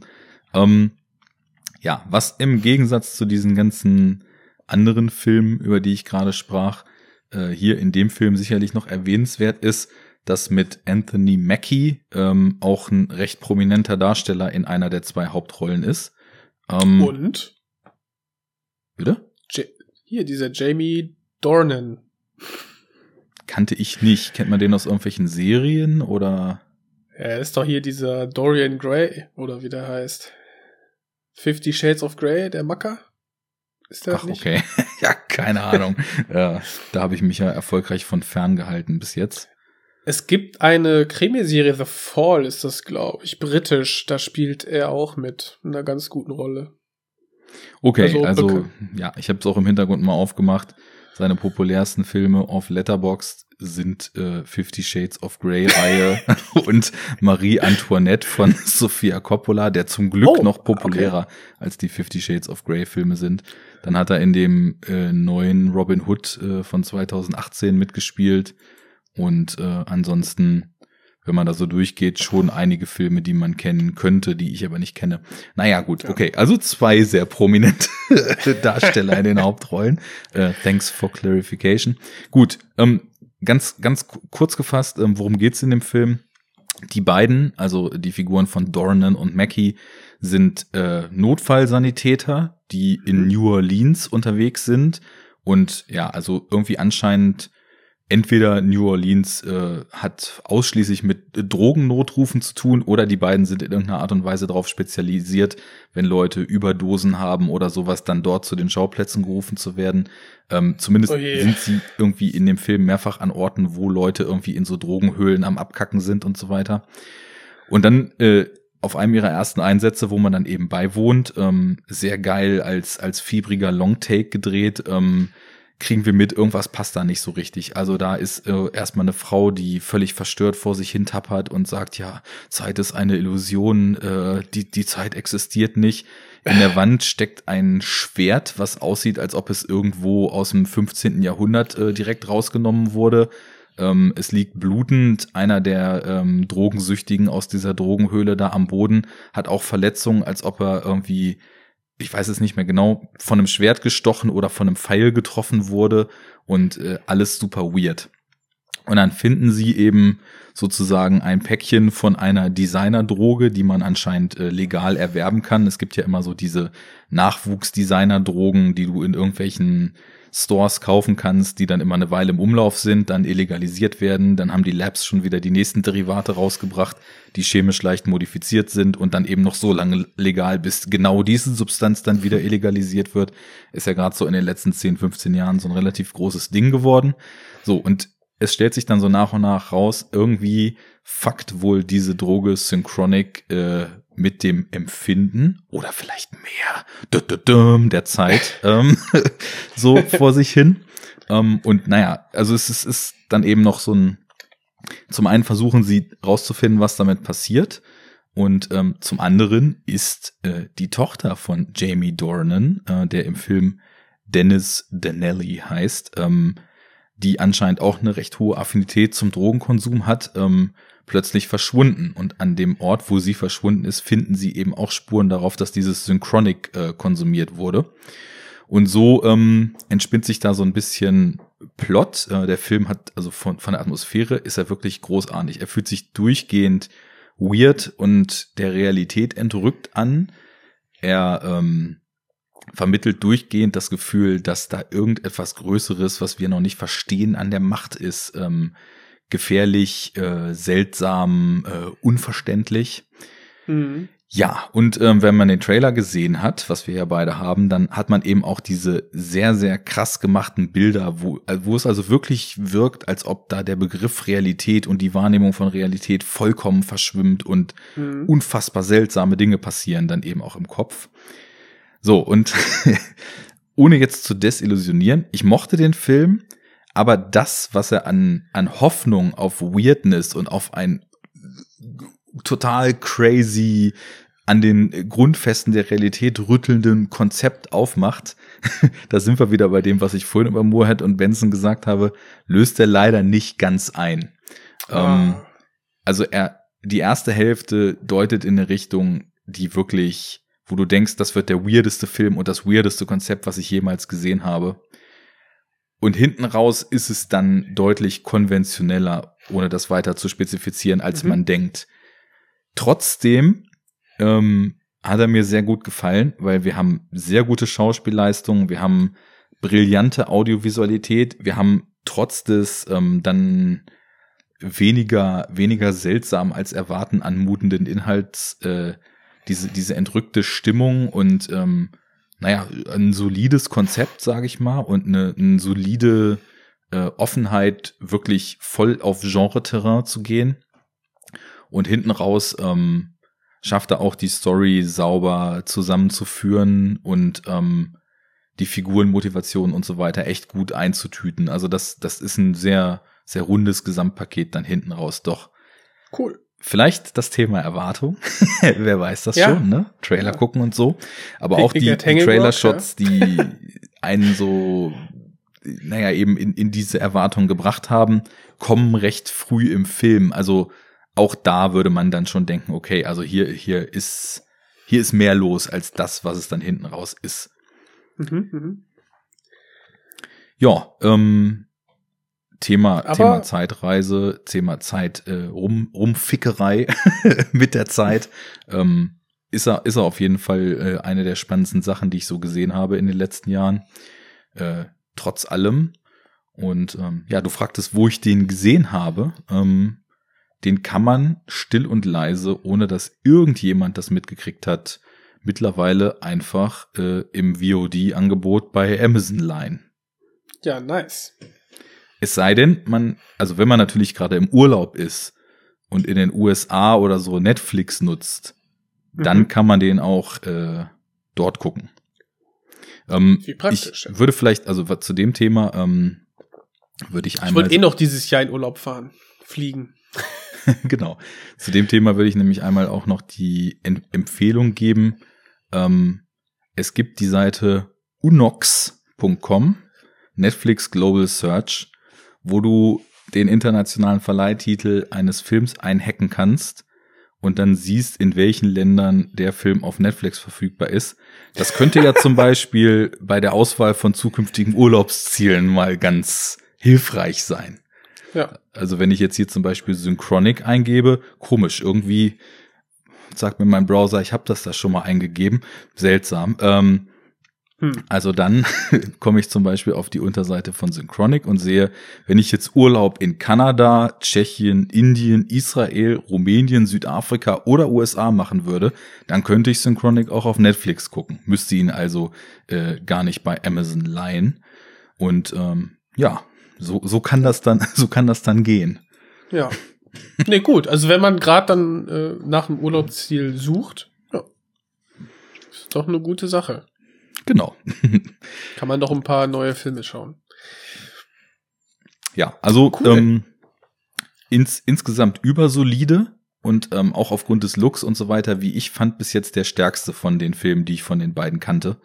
Ähm, was ich noch dazu sagen würde, es sind auch, ähm, es ist, es ist kein Cosmic Horror oder so enthalten. Ne? Mhm. Das, das wäre, das wäre falsch, das so zu sagen.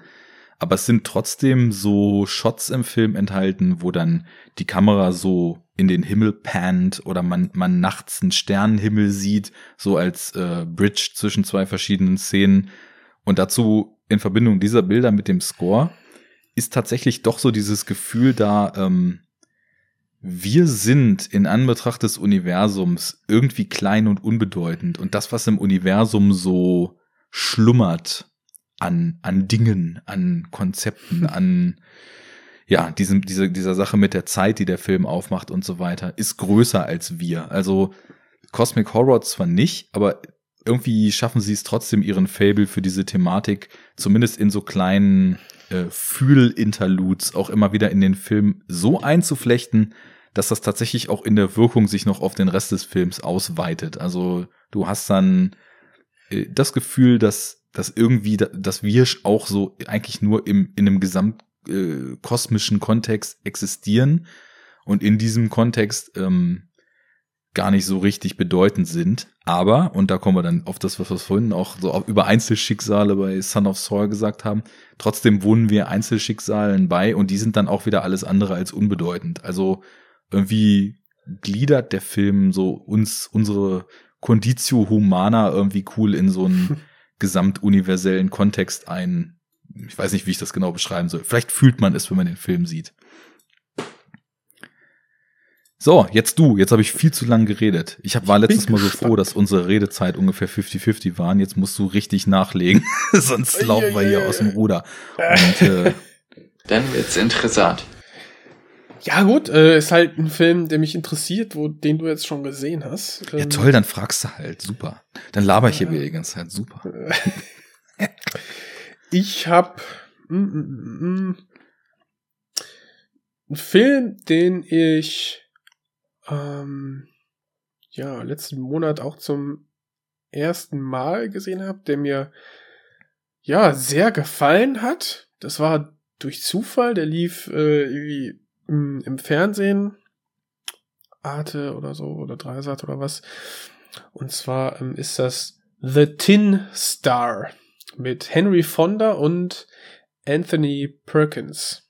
Ist Mhm. ein ja klassischer Western mit ähm, ja schon nicht mehr so dieses äh, Encounter of the äh, of the West und ähm, die bösen ähm, Native Americans, die dann abgeschlachtet werden, sondern es wird schon mehr über, also mehr reflektiert über die, über die Taten, die begangen worden sind.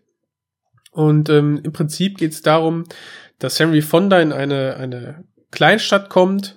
Er ist quasi ähm, äh, hier, Headhunter, äh, Kopfgeldjäger und will halt seine 40 Dollar haben ähm, für den äh, für den Hit, den er getroffen hat. Also er ist quasi gehört zu der Sorte, die ja hardboiled, äh, abgeklärter ähm, Anti-Held, der quasi die äh, Beute dann auf Nummer sicher erlegt, ja, also die die bösen Buben dann erschießt und dann die das, das Kopfgeld kassieren möchte. Kommt jedenfalls dort in die Kleinstadt. Und wir erleben dann durch ihn, wie so quasi das Sozialgefüge in dieser Kleinstadt gerade ähm, quasi aufkocht und dann Anthony Perkins als eigentlich nur Übergangssheriff ja doch irgendwie die Ambition hat, ähm, dort der, der ja, Sheriff zu bleiben und quasi durch, durch seine Verlobte ähm, er davon abgehalten wird, beziehungsweise dann der, der, der Doc der, der Kleinstadt ähm, doch ihn als bestmöglichen Sheriff sieht, weil er quasi ein, ein, ein guter Mensch ist, das das Herz am richtigen Fleck hat. Und dann ähm, haben wir quasi durch diese beiden durch diese beiden eher kon kontra wirkenden Menschen doch eine, eine, eine langsam aufkeimende, respektvolle Freundschaft, ähm, die dann dazu führt, dass beide im Prinzip natürlich vom anderen was lernen und äh, ja, im Prinzip ein, beide nochmal bessere Menschen werden.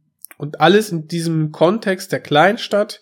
Und da wird, dabei wird dann verhandelt, wie ja, wie man ähm, mit, mit Verbrechern oder mit, mit äh, ja, Gesetzlosen denn umgehen soll und äh, quasi die moralischen Fragen, auch wenn jetzt tot oder lebendig steht, äh, ist es nicht besser, lebendig zu fassen und den ähm, wie in einer ne, noch jungen Demokratie den Menschen den Prozess zu machen.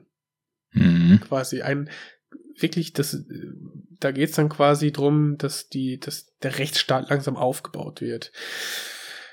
Ja, ähm, der Film ist von Anthony Mann gedreht und ähm, Heißt in Deutschland Stern des Gesetzes. Stern des Gesetzes, ja. Also im Prinzip Tin Star, also der, der, der Sheriff. Sheriffstern. Mhm. Genau. Mal kurz überlegen. Anthony Mann, kennt man was? Äh, also ich hatte jetzt vorher nicht viel von ihm gehört, aber man kennt hier äh, El Cid wahrscheinlich. Oder die Glenn, ach doch, Glenn Miller, Miller Story. Den kenne ich von ihm. Also hat doch einige, ein, einige bekannte äh, Filme gedreht.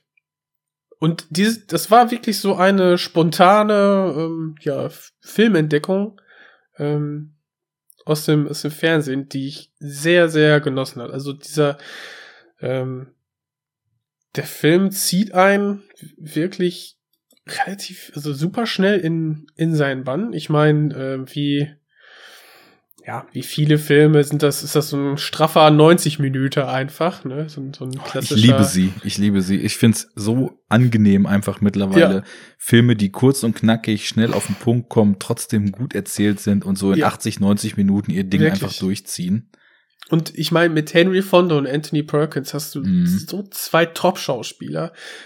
Und äh, ja, einfach so diese, diese Wandlung des, des schüchternen Gutmenschen, Aushilfs-Sheriff zu jemandem, der quasi, ja, durch, durch Henry Fonda sein, sein lernt quasi ein, ein guter Sheriff zu sein, beziehungsweise so dadurch, dass er die Unterstützung von ihm bekommt, wo man dann äh, vorher lernt, dass die, dass die Dorfgemeinschaft ähm, ja so eher so ihr eigenes Ding durchziehen möchte, ne? Und dann man da auch natürlich so ein, ein irgend so ein Raufbold hat in dem, in der, in der Kleinstadt, die man irgendwie, die man irgendwie unter Kontrolle halten muss und so. Das ist wirklich so effektiv und gut durchstrukturiert erzählt. Es macht wirklich Spaß. Komplett und die, die visuellen Ideen, die jetzt nicht irgendwie bahnbrechend sind, aber die, wenn man sich überlegt, ähm, der Film ist von äh, 1957, ähm, so eine starke visuelle Bildsprache, ähm, ne, so dieses, dieses Ding Show, Don't Tell, Hass zieht sich da komplett durch. Wirklich ein ganz toller Schwarz-Weiß-Film, den ich wirklich äh, nur empfehlen kann, wenn man ein bisschen was mit äh, Westerns ähm, anfangen kann. Nice. Ähm, ich, wenn ich das bis jetzt so richtig rausgehört habe, dann kannst du vielleicht ja auch sogar mit Western noch ein bisschen mehr anfangen als ich. Ähm, ich hatte witzigerweise ja, ähm, naja, dieses Jahr auch wieder um, um Hashtag Ostern. Oh, Western, ja. Oh, Western gemacht. Also äh, halt Western im, äh, also i- an und um Ostern rumgucken. Ostern, genau. Ich habe dann einfach äh, für mich den gesamten April als Ostern-Monat ähm, er, so ernannt und Ja. habe da auch einige Sachen gesehen, die mir gefallen haben, aber ich habe echt das Gefühl gehabt, alles, was mir irgendwie so gefällt, ist äh, irgendwie Post-Western, Spät-Western oder Filme, die irgendwie mit Western-Motiven spielen, aber eigentlich im Grunde genommen gar nicht mehr so wirklich Western sind. Also da wären zum Beispiel positiv zu nennen einmal Deadlock ähm, von äh, Roland Klick. Das ist ja ein deutscher Film aus den 70ern mit äh, Mario Adorf, der Mhm. irgendwie auch eher so ein Thriller ist, aber auch in so einem in so einem typischen Western-Setting spielt und auch so naja, Western-Motive eben mit sozusagen dem, dem äh, Erlös des Bankraubs, der dann irgendwie zwischen Ganoven für Streit sorgt und solche Geschichten. Auch relativ psychedelisch und fiebrig. Den hatte ich gesehen, hatte den gemocht. Ich hatte, glaube ich, sogar den Wake in Fright, den ich vorhin eben auch ähm, genannt hatte und vorgestellt hatte, so in die Liste mit reingepackt, weil der auch sehr viel in der Wüste spielt und dieses gestrandet in der Grenzstadt so nach dem Motto, das gibt es ja auch oft irgendwie in Western so, wo ja, dann, ja, ja. wo dann ich so- meine, Henry Fonda, genau das Ding, ne? Der kommt halt in irgendeine Kleinstadt und will an diesem, an diesem Sheriff's Office möchte er quasi seine wohlverdienten äh, äh, Kopfgeld dann kassieren und sagt, danach ist er halt wieder weg. Mhm. So, und dann, da lernst du dann quasi diese kleinen Zwistigkeiten in diesem kleinen Kosmos der, der Kleinstadt dann, dann darüber kennen.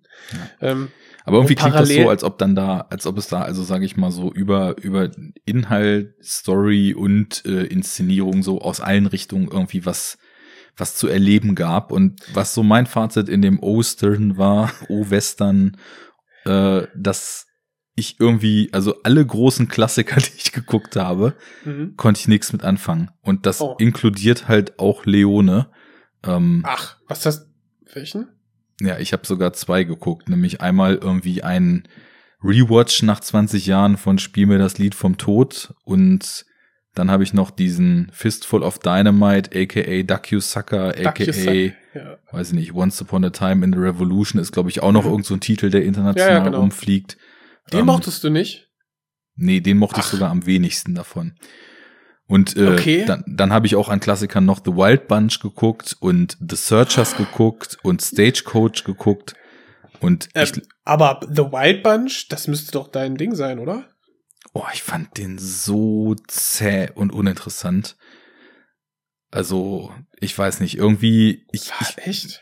Ich, ich, ich muss, glaube ich, mittlerweile mir eingestehen, dass ich einfach per se mit dem Western-Setting irgendwie schon eine nicht rational erklärbare Antipathie habe. Also sobald irgendwie Leuten auf, auf Pferden durch Wüsten reiten, habe ich das Gefühl, der Film muss mir irgendwie doppelt so viel geben wie jeder andere, damit ich ihn mag.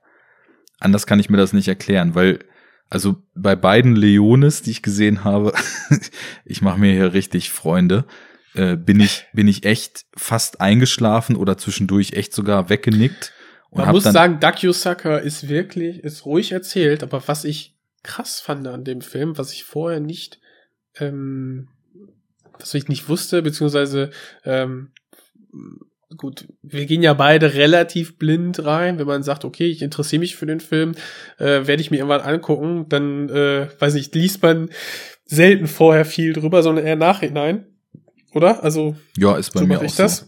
Mhm. Und bei, bei Sucker hast du am Anfang so dieses ähm, Abenteuerfilm-Vibe, was immer mehr in, in Richtung Kriegsfilm geht und dann richtig Kriegs, also äh, kriegskritisch nachher ähm, wirklich da so so eine so eine Masch Massenerschießung zeigt und so, wo man, wo dieser ganze anfängliche ähm, Abenteuerspaß Film sich in das komplette Gegenteil kehrt, fand ich super interessant und Oh, da hatte der äh, Film mich, muss ich echt sagen, schon vollständig verloren, als wir dann da angekommen waren. ja, Also ich, ich, ich fand das schon war, von ja, Anfang an, ich kam da gar nicht rein. Ich, ich habe irgendwie die, die Hauptfigur, also wir haben ja so einmal äh, sozusagen den, den, den Bri äh, Bri Iren, der da irgendwie in Mexiko unterwegs ist oder was als Hauptfigur und dann noch einen, ich weiß gar nicht, ob das ein geblackfaceder Darsteller ist, der da irgendwie den Mexikaner spielen soll. Bei beiden weiß ich jetzt den Darsteller nicht mehr. Ähm, und ich fand also diesen, diese mexikanische Figur mit seinen 15 Söhnen oder was da so nervig, dass ich am liebsten was irgendwie in den Fernseher schmeißen wollte. Das ist halt auch so, das lässt sich auch nicht rational erklären, weil Tuco bei Good, Bad and Ugly wäre halt per se erstmal genauso nervig, aber die Figur finde ich irgendwie ganz geil, so wie ähm, Mhm. der äh, Eli Wallach den, den da spielt, aber also konnte ich überhaupt nicht ertragen. Dieses, dieses Gezeter und hin und her zwischen denen hat mich nur genervt. Ähm, dieses, dieses endlos langsame Tempo und diese, diese ähm, ewigen, inhaltlich nichts irgendwo hinbringenden Szenen, äh, weiß ich, hat, mir- hat mir null gegeben. Ich fand dann auch, also bei, bei Once Upon a Time in the West, dem ich dann irgendwie noch zumindest so drei von fünf Sternen gegeben habe, da habe ich Junge, aber auch, aber auch jetzt, also ich fand doch, also inszenatorisch ist der Film doch einfach, also ja, sind, bildgewaltig. sind wundervolle Bilder, von denen jedes Ja. mindestens 30 Sekunden zu lang gehalten wird. Man würde auch die- verstehen, wie schön das Bild ist, wenn man es nur eine halbe statt einer Minute sieht. Ja, nee. Das ist jetzt meine individuelle Wahrnehmung dessen. Also und die, und die, und die äh, Opening-Sequenz mit dem Zug, der einfährt. die finde ich super. Und es gab auch noch Okay. ein, so eine Szene in einer Bar, die ich super fand. Ja. Und ähm, so das Finale, weiß ich nicht, wenn man da fünf Minuten rausschneiden würde mit diesem, mit dieser Hängungsszene dann da, dann wäre das sicherlich auch ganz cool. Aber ich brauche da einfach keinen Drei-Stunden-Film für. Da, da würden zwei mir auch reichen und jedes Bild hätte auf mich lang genug gewirkt und Ich- äh, ich ich, versteh, hätte was- verstanden, wer ja. da ein Arschloch ist und wer nicht und ich hätte auch verstanden, äh, wo das Ganze, was mir das Ganze über die USA und die Stimmung damals und wie alles auf Blut gebaut ist und sonst was sagen möchte. Also ich weiß nicht, ich habe da wahrscheinlich ist das auch eins meiner Probleme, aber ich habe da einfach nicht die Ruhe für und ich will sie auch nicht haben. Ich, ich will nicht irgendwie klar, ne, komplett getrieben von unserer von unserer überhetzten Gesellschaft, aber ich will nicht das, was ich in zwei Stunden verstehen könnte, auf drei Stunden aufgebläht haben. So, ja. Well, that's Also- just like uh, your opinion, Your opinion, man. man. Ja, das Interessante, zum Beispiel jetzt, um jetzt mal den, den, das ist ja ein verbindendes Element zu The Tin Star ist ja Henry Fonda. Ja, hatte ich Der nämlich Henry vorhin auch Fon- dran gedacht direkt. Genau. Der quasi hier als, also in Tin Star schon so als Raubein, aber doch grundguter äh, Mensch in die Kleinstadt kommt und da in, in Once Upon a Time hast du diesen He Western-Held, der plötzlich der absolut sadistische Bösewicht ist. Ne? Allein das ist quasi da auch schon ähm, so eine Neuerung gewesen. Und ich, also wenn du da durch, durch diese Landschaften äh, fliegst mit der Kamera, ah, ich weiß nicht, ich finde das einfach nur, nur geil, wie da die, die Atmosphäre dann eingefangen wird. Ich verstehe, dass du sagst, ja, bisschen langatmig da, ähm, vielleicht auch im Finale, aber darum, darum geht's ja, ne, dass die beiden das Gute und das Böse im klassisch, klassischen Sinn so sich gegenüberstehen. Und ähm, ja, jeder, der der, der, der nächstbeste Tote sein kann. Und äh, auch wie dann, weiß ich, die Beziehung zwischen Claudia Cardinale und äh, dem Charles Bronson, dem, dem Guten in dem Fall, äh, ist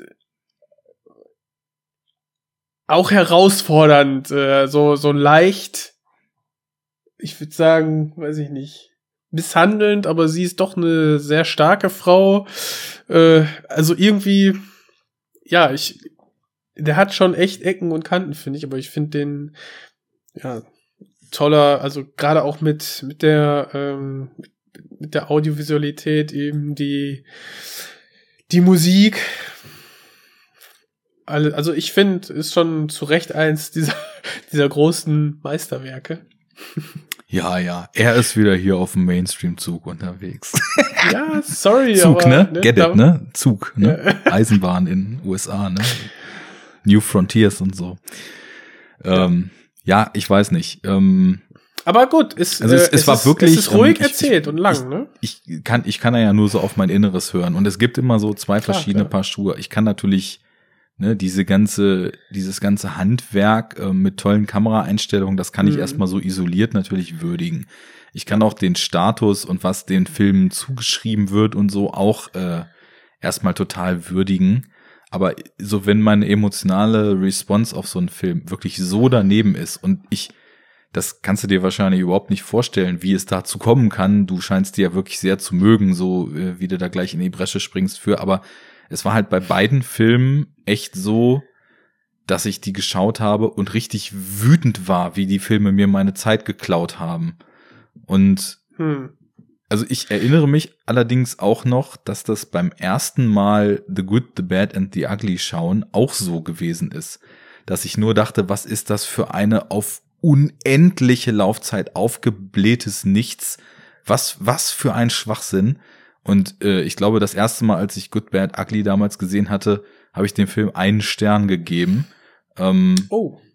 und dann hat mich irgendwann Tamino Mut äh, weich gekocht, den mit ihm auch mal im Rahmen des O Western ähm, in, im Podcast zu besprechen. Kann man hier im Enough Talk Archiv sich noch mal raussuchen. Äh, da war er dann zu Gast und wir haben darüber gesprochen und ich habe den noch mal geschaut und irgendwie hat das alles für mich beim zweiten Mal also phänomenal besser Mhm. funktioniert. Ähm, und ich habe jetzt auch gemerkt, ähm, als wir letztes Jahr dann äh, den den Blonden besprochen hatten, ne, Mhm. zum zum Ostern auch. Ja, wir machen Western tatsächlich immer nur an Ostern. Ähm, dass ich also wirklich, ich hatte ja diebische Freude an äh, Fistful of Dollars. Ähm, und naja, ich, ich, ich hatte jetzt schon so ein bisschen Angst, weil ich gesehen habe, dass Few Dollars More ähm, schon auch deutlich länger ist als Fistful of Dollars, weil gerade dieses kurze, Ja. knackige gefällt mir da halt so gut dran.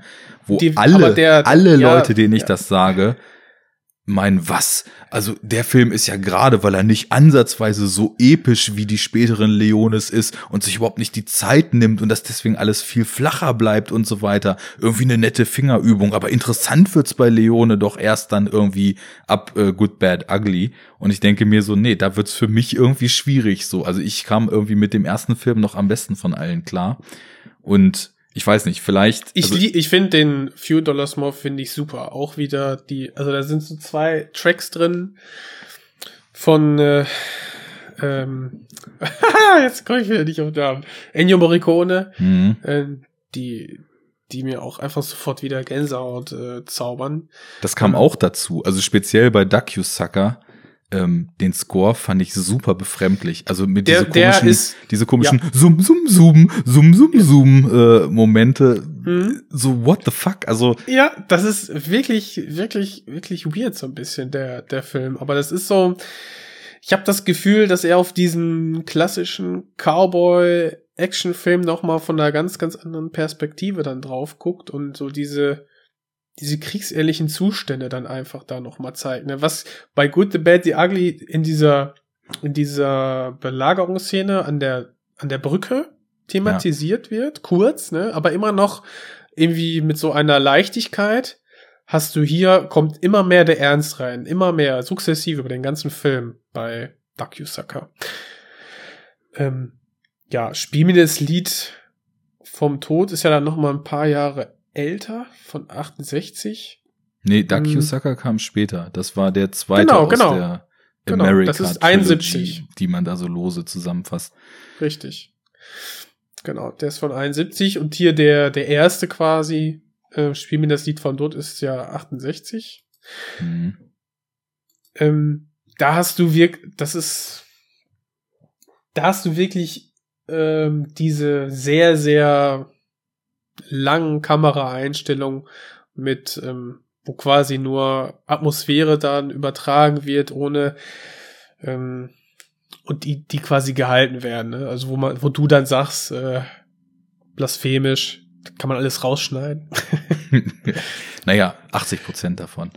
Ähm, ja, also ist da- ich, ich bin ja niemand, der jetzt irgendwie langsame äh, er, erzählte Filme und lange Einstellungen irgendwie von der von der Blu-ray-Player Kante schubst, aber ähm, da komme ich irgendwie überhaupt nicht mit klar und ich weiß es auch nicht warum und weiß nicht, Wild Bunch ja war dann okay. auch sowas. Ich habe zu keinem dieser Figuren irgendwie eine Bindung aufgebaut, aber musste den ja alle- gefühlte drei Stunden, ich glaube bei Wild Bunch sind es nur zweieinhalb, ähm, dann irgendwie beim, keine Ahnung, nichts tun, zugucken und dann gibt's einen guten Shootout, aber will ich zwei Stunden Leerlauf sehen, um einen guten Shootout hinten dran zu haben?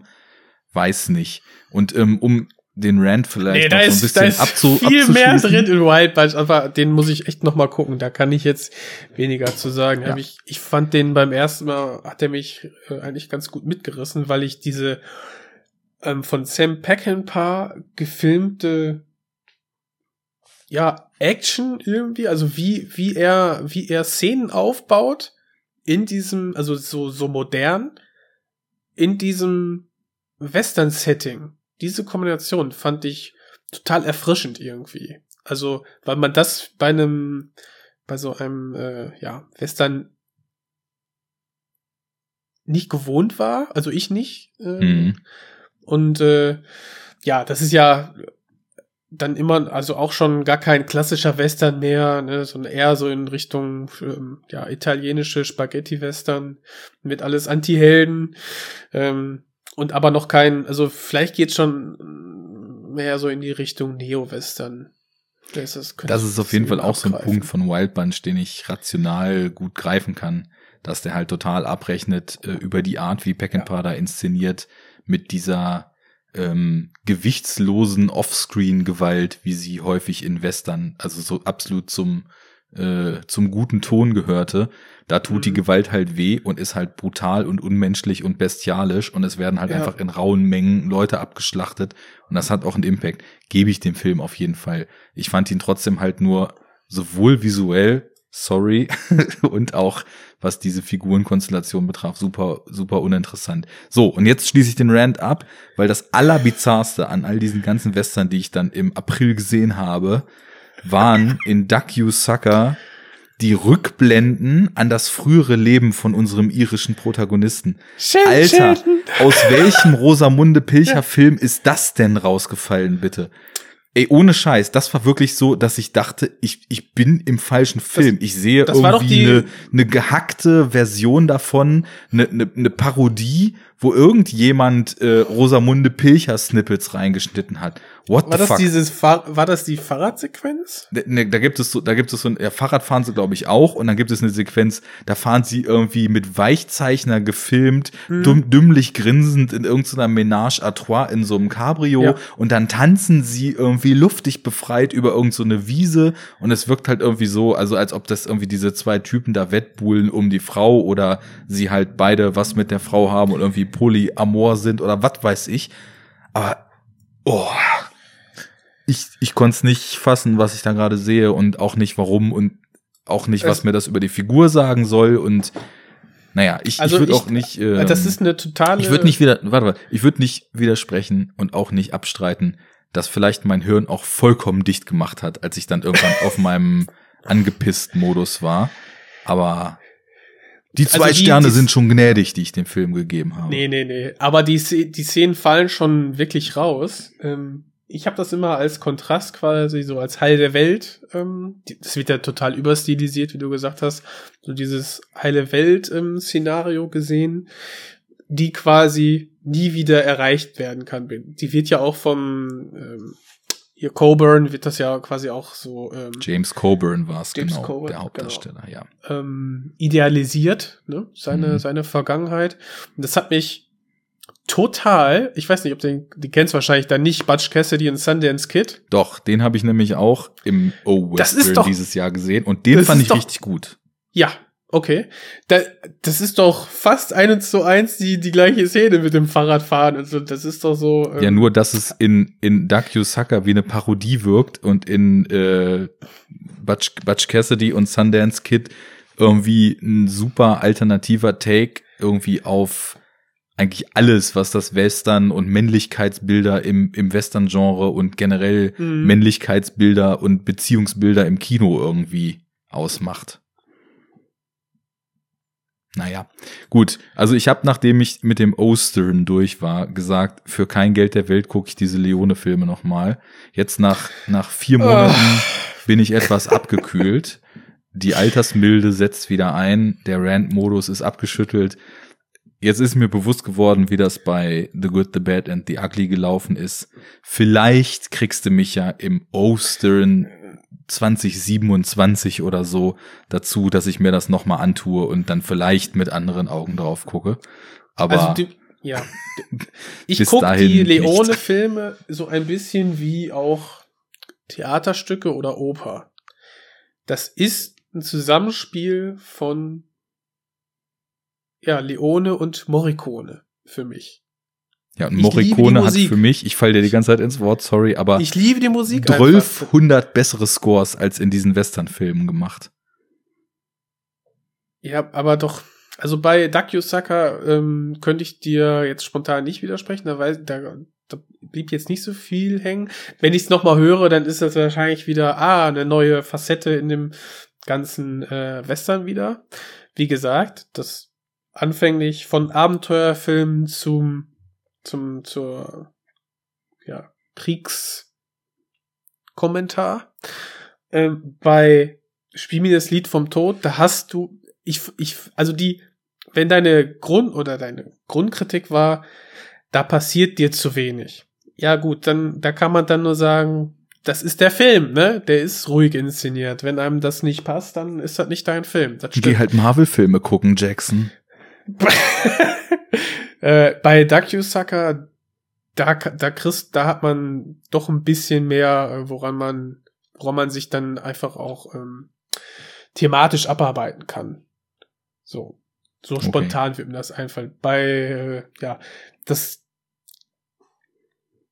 das bei Wild Bunch, das äh, hätte ich jetzt nicht gedacht, weil ich diese, diese relativ moderne Inszenierung, ne, 69, das ist ja quasi, dann geht's ja quasi in die 70er rein, ins goldene Jahrzehnt für, für Hollywood. Ähm, ich weiß nicht, also da freue ich mich drauf, den, den nochmal zu sehen. Ich, der ist bei mir auch irgendwie ganz weit oben. Yeah, well, you know, that's just like uh, your opinion, man. Gut. Diesmal schlag ich ihn, die Versaufresse dich verlassen, du! Shut the fuck up, Donnie.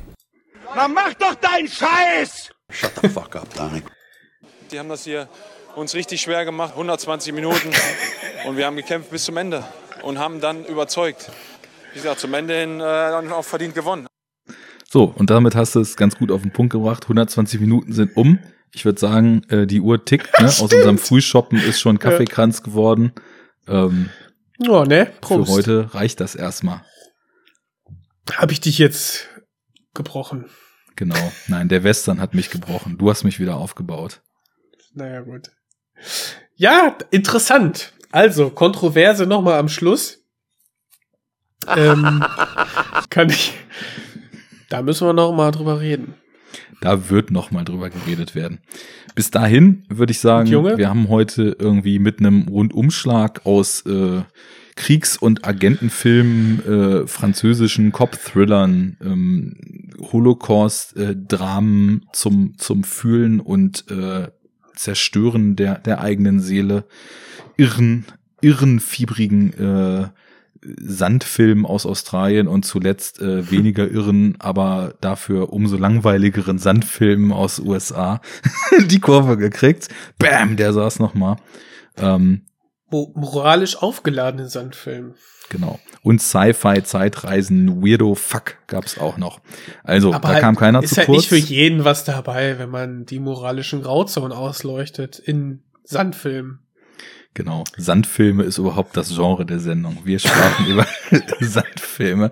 Ähm, ja, äh, Hörer. Bester Episodentitel jetzt hier äh, eine Anspielung auf Star Wars vielleicht. Ach Episode so, ja genau. Ich wollte ja auch noch die Hosen runterlassen, was ich geguckt habe. Okay, ähm, vielleicht, vielleicht bringe ich das erst beim nächsten Mal zur Sprache. Wer weiß das schon? Dann habe ich schon wieder vergessen. Mein Lieblingsfilm wurde auch nicht besprochen. Mein Gott. Ja, so ist das mit unseren Plänen, ne?